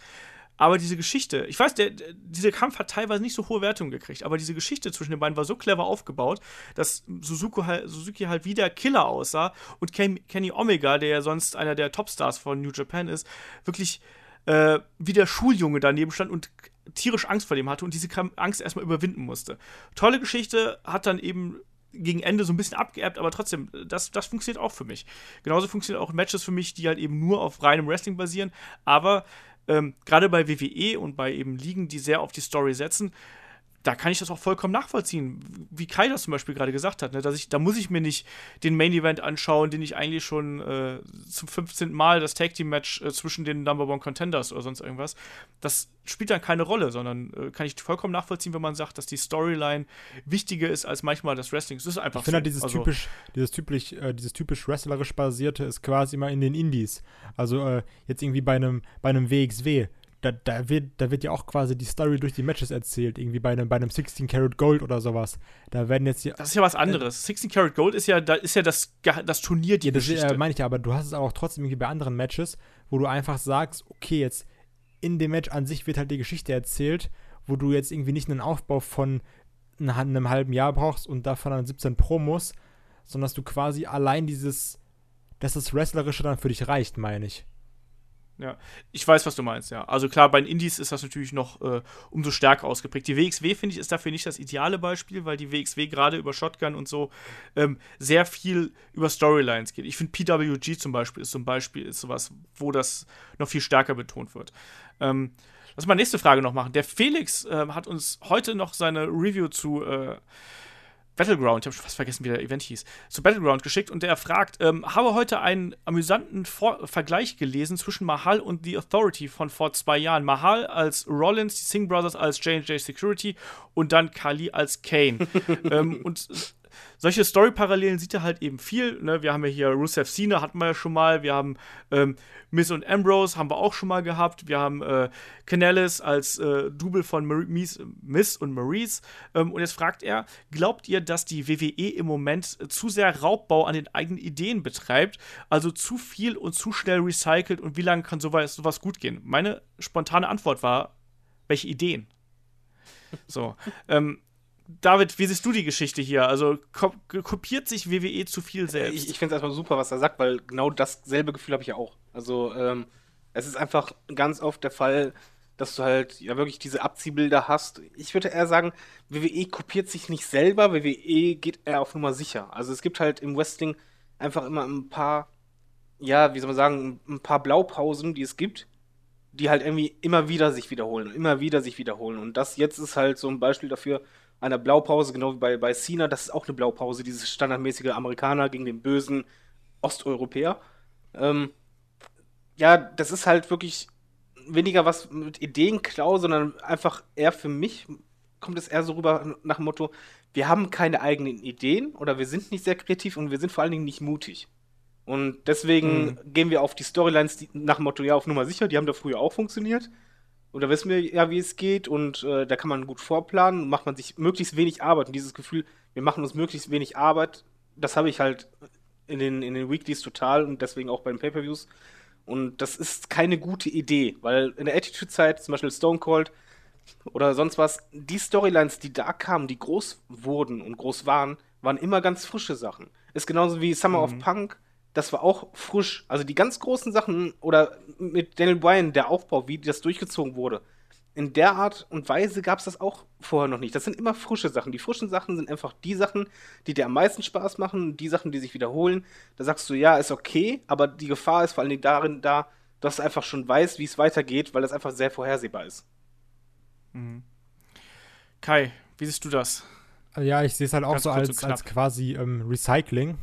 Dieses aber, ähm, ich finde trotzdem, dass häufig sehr eng verglichen wird. Also, so vom Prinzip her kannst du ja alle Stables untereinander vergleichen. Dann sagst, oh, hier Four Horsemen, die waren aber mit dem und dem ähnlich und sowas. Also ja, manchmal hast du schon sehr extreme Parallelen, wie jetzt irgendwie, dass du sagst, also äh, wenn jetzt irgendwie nichts passt, holen wir halt den Amerikaner-Cena raus. Oder, ähm, also ist jetzt nicht so, dass du sagst, Mike Canellis und Maria Canellis sind jetzt unbedingt recycelt von Miss und Maurice, weil die hatten ja das Gimmick schon bei Ring of Honor und alles. Also, ja, aber hatten wir da jetzt eine große Storyline oder so? Also, ich kann sein. Ver jetzt haben wir auf Punk gab es auch bei Ring of Honor übrigens. Fast genau selben. Ja, aber ich meine es bei der WWE. Also, ich meine es nur da. Und ich finde halt ja, den Vergleich, das hat jetzt, glaube ich, nichts mit allgemeinen, ja, man vergleicht mal zu sehr zu tun, sondern in diesem Fall hast du ja wirklich die kleinen Gehilfen, die ja wirklich klein sind, genau wie halt damals bei Authority. Äh, und dann den. Äh, mittelgroßen Champion, der halt äh, meistens rausgezogen ja, nein, klar, wird. da, da verstehe ich das, aber also ich meine, das zieht ja nicht bei allem, weißt du. Also jetzt klar, dieser, dieser Authority-Vergleich schon, aber also häufig wird doch einfach sehr viel verglichen und sagt so, ja, das ist wie das. Und WWE macht ja alles nur wie damals. Also ja, jetzt dieser, dieser Authority-Vergleich, der passt schon sehr, sehr gut, aber andere Sachen dann doch eher auch nicht. Ja. Wie so, siehst du das, Olaf? Äh, nächst, ähm, ich sehe das, seh das ganz ähnlich. Ich finde auch, dass, ähm, klar gibt es Parallelen, ganz eindeutig. Und WWE muss tatsächlich aufpassen, dass man da eben äh, nicht zu sehr und nicht zu schnell vor allem äh, Sachen quasi wieder aufgreift. Also diese Cena-Rusev-Fehde, auf die jetzt auch nochmal angesprochen worden ist, ähm, das ist halt dann eben schon was, wo ich gesagt habe, so, okay, das ist mir jetzt eigentlich schon noch ein bisschen zu sehr im Gedächtnis. Wenn das eben weiter zurückliegt, habe ich da kein Problem mit. Aber grundsätzlich, was mir halt eben fehlt, deswegen habe ich ja gesagt, ähm, welche Ideen, ähm, sind halt tatsächlich die kreativen Einfälle innerhalb des äh, Storytelling. Äh, und das ist eben das, was, äh, was ich eigentlich am meisten vermisse. Jo, äh, der Volker fragt via Facebook, äh, nachdem jetzt ja bei NXT Kyle O'Reilly und Bobby Fish verpflichtet worden sind, meint ihr, dass Fish und O'Reilly als Team die NXT Tag Team Division aufwerten werden oder würdet ihr sie doch lieber direkt als Einzelwrestler sehen wollen? Tag Team. Ähm, ja, ähm, ich bin da auch ganz klar beim Kai. Ich weiß gar nicht, David, dir sagen die wahrscheinlich. Mir sagen die nichts, ich würde nur pauschal ähm, immer sagen bei NXT Talents erstmal gucken, wie die eingesetzt werden. Weil es kommt immer auf die Umsetzung an. Es ist egal, ob jemand als Tag-Team erstmal eingesetzt wird oder als Single-Wrestler. die Umsetzung ist entscheidend. Ja. Also, ähm, grundsätzlich, dass die beiden haben ja Red Dragon gebildet damals, waren super erfolgreich in den Indies. Ähm, ich finde, dass die beiden deutlich effektiver als Tag Team sind, ähm, weil die sich einfach gut ergänzen. Ich finde, Kyle O'Reilly ist halt jemand, der sehr bodenständig ist, um es einfach mal so zu sagen. Das ist halt so ein typischer Indie-Workrate-Wrestler, um es mal so auszudrücken. Äh, Bobby Fish hat ein bisschen mehr Charisma, ist aber auch ein toller Wrestler, zweifellos. Die nehmen sich da beide nicht viel und ich glaube aber, dass die beiden sich gut ergänzen und einfach die NXT Tag Team Division braucht auch irgendwie mal wieder ein neues Tag Team. Also TM61, ich weiß nicht, wann sie wiederkommen, aber ansonsten haben wir noch die Authors of Pain, die Heavy Machinery und ich hätte gern wieder so ein kleines, äh, wendiges, agiles äh, Tag Team, was man eben zwischen die großen Brocken da schmeißen kann. Insofern äh, das war jetzt die lang ausgeführte Variante von Kais Tag Team Einwurf. ähm, würde ich sagen, können wir das einfach mal so stehen lassen. Ja. Ähm, machen wir noch eine, ja, ja. liebe Leute? Machen wir. Machen jo, wir. Ähm, der Alex fragt: äh, Dürfen Superstars eigentlich die Titel behalten, wenn sie ihn gewonnen haben, oder geben sie ihn wirklich ab? Das frage ich mich auch immer. Also, es, also es gibt damals beim, beim, Million Dollar Man, der hat ihn behalten. Der hat, der hat ihn ja äh, wirklich bekommen. Du siehst ja auch häufig, dass die äh, Wrestler so einen, ich nenne es mal, Schrein zu Hause haben. Ich weiß aber nicht, ob sie sich dann irgendwie selber Replikas kaufen bezweifle ich ja, jetzt eigentlich. Nee, also, nee ich glaube, es ist tatsächlich so, dass die, ähm, die eigentlichen Bells ähm, geben die quasi ab. Also ich habe das auch schon mal, da gibt es irgendeine Backstage-Aufnahmen, wo du halt eben sehen kannst, wie die Wrestler den Gürtel nach dem Auftritt quasi wieder in, den, in einen großen Rollcontainer legen und dann da zumachen und dann geht er quasi von Show zu Show. Aber ich glaube, das dürfen sich tatsächlich die Wrestler auch aussuchen. Also ich glaube, äh, dass die da auch durchaus sagen können, so, nee, ich bin so stolz auf das Ding, ich nehme das jetzt die nächsten Tage mit oder sonst irgendwas. Punk, ne? Hast du dich dann zum Beispiel. Dolph Ziggler hat ähm, sein ja auch fast Gutes. verloren, sein äh, IC-Belt. Ja, eben. Ich glaube, es ist wahrscheinlich auch weiß, so, die werden ja bei der WWE mehrere haben, weil das Risiko ist so groß, dass mal ein, ein Gut kaputt geht und sonst was. Äh, ich kann mir schon vorstellen, dass sie halt einen in der Hintertürchen haben oder mehrere und dann einen halt den in die Hand drücken und wenn er den behalten will, kann er den vielleicht auch behalten. Also ich glaube halt, also so wie ich das mal gehört habe, allein ist es, gibt es halt diesen, diesen Hauptbelt, den du aber halt auch mit dir rumtragen kannst, wenn du sagst, okay, ich übernehme jetzt dafür die Verantwortung. Und ich glaube, wenn du dann Champion warst, kriegst du halt quasi so ein Replika-Belt für zu Hause. Genau, das wollte ich gerade sagen. Genauso denke ich mal, wird das auch sein. Ähm, weil die Superstars wollen natürlich dann auch irgendwie ein Andenken haben, sind wir mal ehrlich. Und die WWE kann sich das ja auch leisten. John Cena so 80.000 Titel an der Wand, schade. Ja, ich, das glaube ich nicht. Ich glaube, der kriegt dann irgendwie eine besondere Plakette oder sonst irgendwas. Kriegt so eine Amerika-Fahne. Ähm, Genau. Aber ich weiß zum Beispiel, dass bei der, bei der, bei der WXW ist es halt zum Beispiel so, da werden die Wrestler halt eben gefragt, ob sie die, die Gürtel mitnehmen wollen, aber dann halt nicht behalten dürfen, weil äh, WXW hat natürlich nicht ganz so viel Geld, aber ähm, die dürfen die quasi mit, mit auf Reisen nehmen und äh, mal ist das eben erwünscht und dann manche sagen dann eben ja, manche sagen nein, weil natürlich du musst dann halt auch auf den Gürtel aufpassen. Ne? Und wie gesagt, wenn dann der Gürtel verloren geht, das ist ja nicht nur einmal passiert, dann ist das äh, dumm gelaufen. Ja, ich bin mir noch sicher, ja, du. Ich meine, es ist ja auch praktisch, wie wir ja schon letzte Mal gesagt haben, wenn dann irgendwie ein David Starr den Shotgun-Titel, keine Ahnung, wo überall verteidigt, bringt ja auch nochmal ein bisschen Ansehen und auch Prestige jetzt auf WXW zurück und auch natürlich auf den Titel. Genau. Ich bin das, ja. Äh, garantiert das. sicher, dass äh, Seth Rollins den Money ins Bankkoffer noch haben wird. Das definitiv. Warum? Weil der, Weil der hat den erstmal mit Stolz die ganze Zeit herumgetragen und ich glaube schon, dass er das als Erinnerung ähm, zu Hause halten wird. Das kann ich mir auch vorstellen. Ich glaube, ja. den hat man auch gesehen. Den wollen sie garantiert auch nicht wieder haben, weil der war ja auch verbeult wie ohne Ende und so. Also von daher, glaube ich, geht das schon. Ähm, so, machen wir noch eine hier. Der Maurice fragt, ähm, er ist in diesem Jahr bei der World Tag Team League von WXW. Ich freue mich auf ein mit Wrestling vollgepacktes Wochenende und wollte fragen, ob ihr bis jetzt schon einmal da wart und wie fandet ihr es? Wie würdet ihr dieses Event beschreiben? Seid ihr dieses Jahr wieder da? So, der David war zumindest schon mal einen Tag da letztes genau, Jahr. Genau, da dieses Jahr wieder geschleift. Das habe ich dir schon gesagt. Ich habe ja. schon äh, abgesprochen mit meiner Frau, die hat auch gesagt, alles klar, komm, geh da hin. Das ganze Wochenende? Äh, ja, du hattest es ja quasi ja. angemerkt. Ah, ja, ich bin Darauf gespannt. Ich wie, wie ähm, nein, aber was das angeht, ich kann halt nur das sagen, was ich meiner Frau sagte, ähm, auch jetzt, als ich halt meinte, ey, lass mich da hingehen, sind zwar drei Tage, aber so. Ähm, diese eine Tag, der ich da war, das war die beste Wrestling-Veranstaltung, auf der ich je war, vom vom Spaßfaktor her. Also ich habe nirgendwo bislang so viel Spaß gehabt. Ich fand das Wrestling super. Es war unterhaltsam, es war spannend und das, obwohl ich halt keinen Wrestler da halt wirklich kannte. Also ein, zwei halt mal geschaut bei der äh, Cruiserweight äh, Division, wo das Turnier war, bei, äh, bei WWE.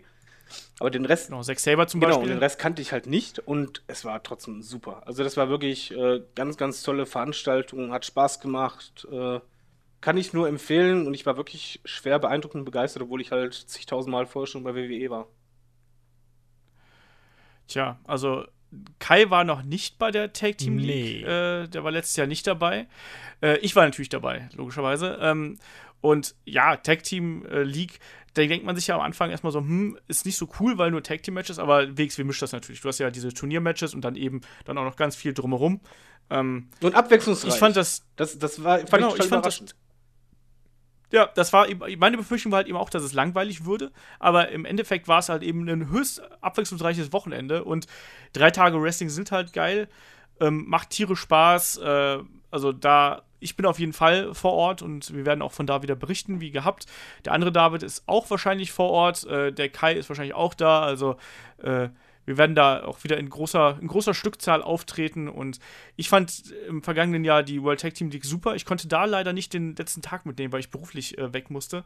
Aber äh, das, das ist einfach ein cooler Event. Turbinenhalle wird super und auch wenn bis jetzt noch nicht so viele Tag Teams angekündigt da sind, äh, bi- bin ich mir sicher, dass wir der WXW da vertrauen können, dass da richtig geile äh, Events bei rauskommen und ich freue mich drauf. Das sind drei, beziehungsweise wenn du noch den, äh, da gibt es ja am Donnerstag noch immer eine Show, theoretisch für den Inner Circle. Ähm, also wenn man da vier Tage Wrestling mitnehmen kann, äh, das ist dann der absolute Wrestling-Overkill und ich freue mich da drauf. So, das ist wie das zweite Karat im Herbst. Also, was gibt's Besseres, ne? Ich bin gespannt. Ja. Ja, das wird super. Dann würde ich sagen, sind wir damit auch durch mit der heutigen Ausgabe. Ich lasse noch ein paar Fragen übrig äh, für den äh, nächsten Podcast. Also wer bis jetzt hier sich noch nicht wiedergefunden hat, der ist an der nächsten Ausgabe dran. Schickt uns aber weiterhin Fragen an fragenheadlock.de, äh, Twitter, YouTube, Facebook, ihr wisst, wie das geht. Und damit würde ich sagen, machen wir hier den Deckel auf die Episode 108.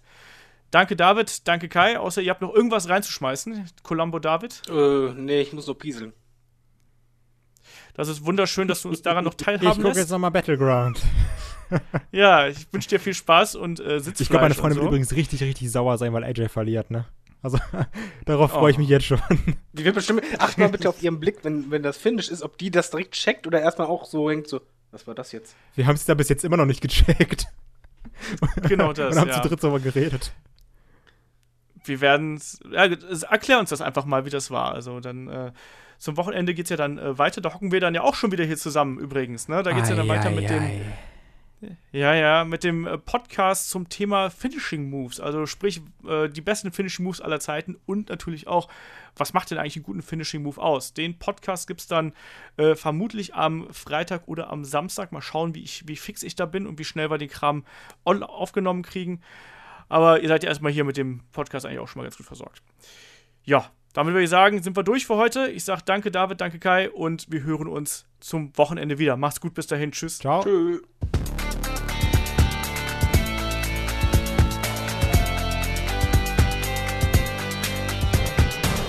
Headlock, der Pro Wrestling Podcast.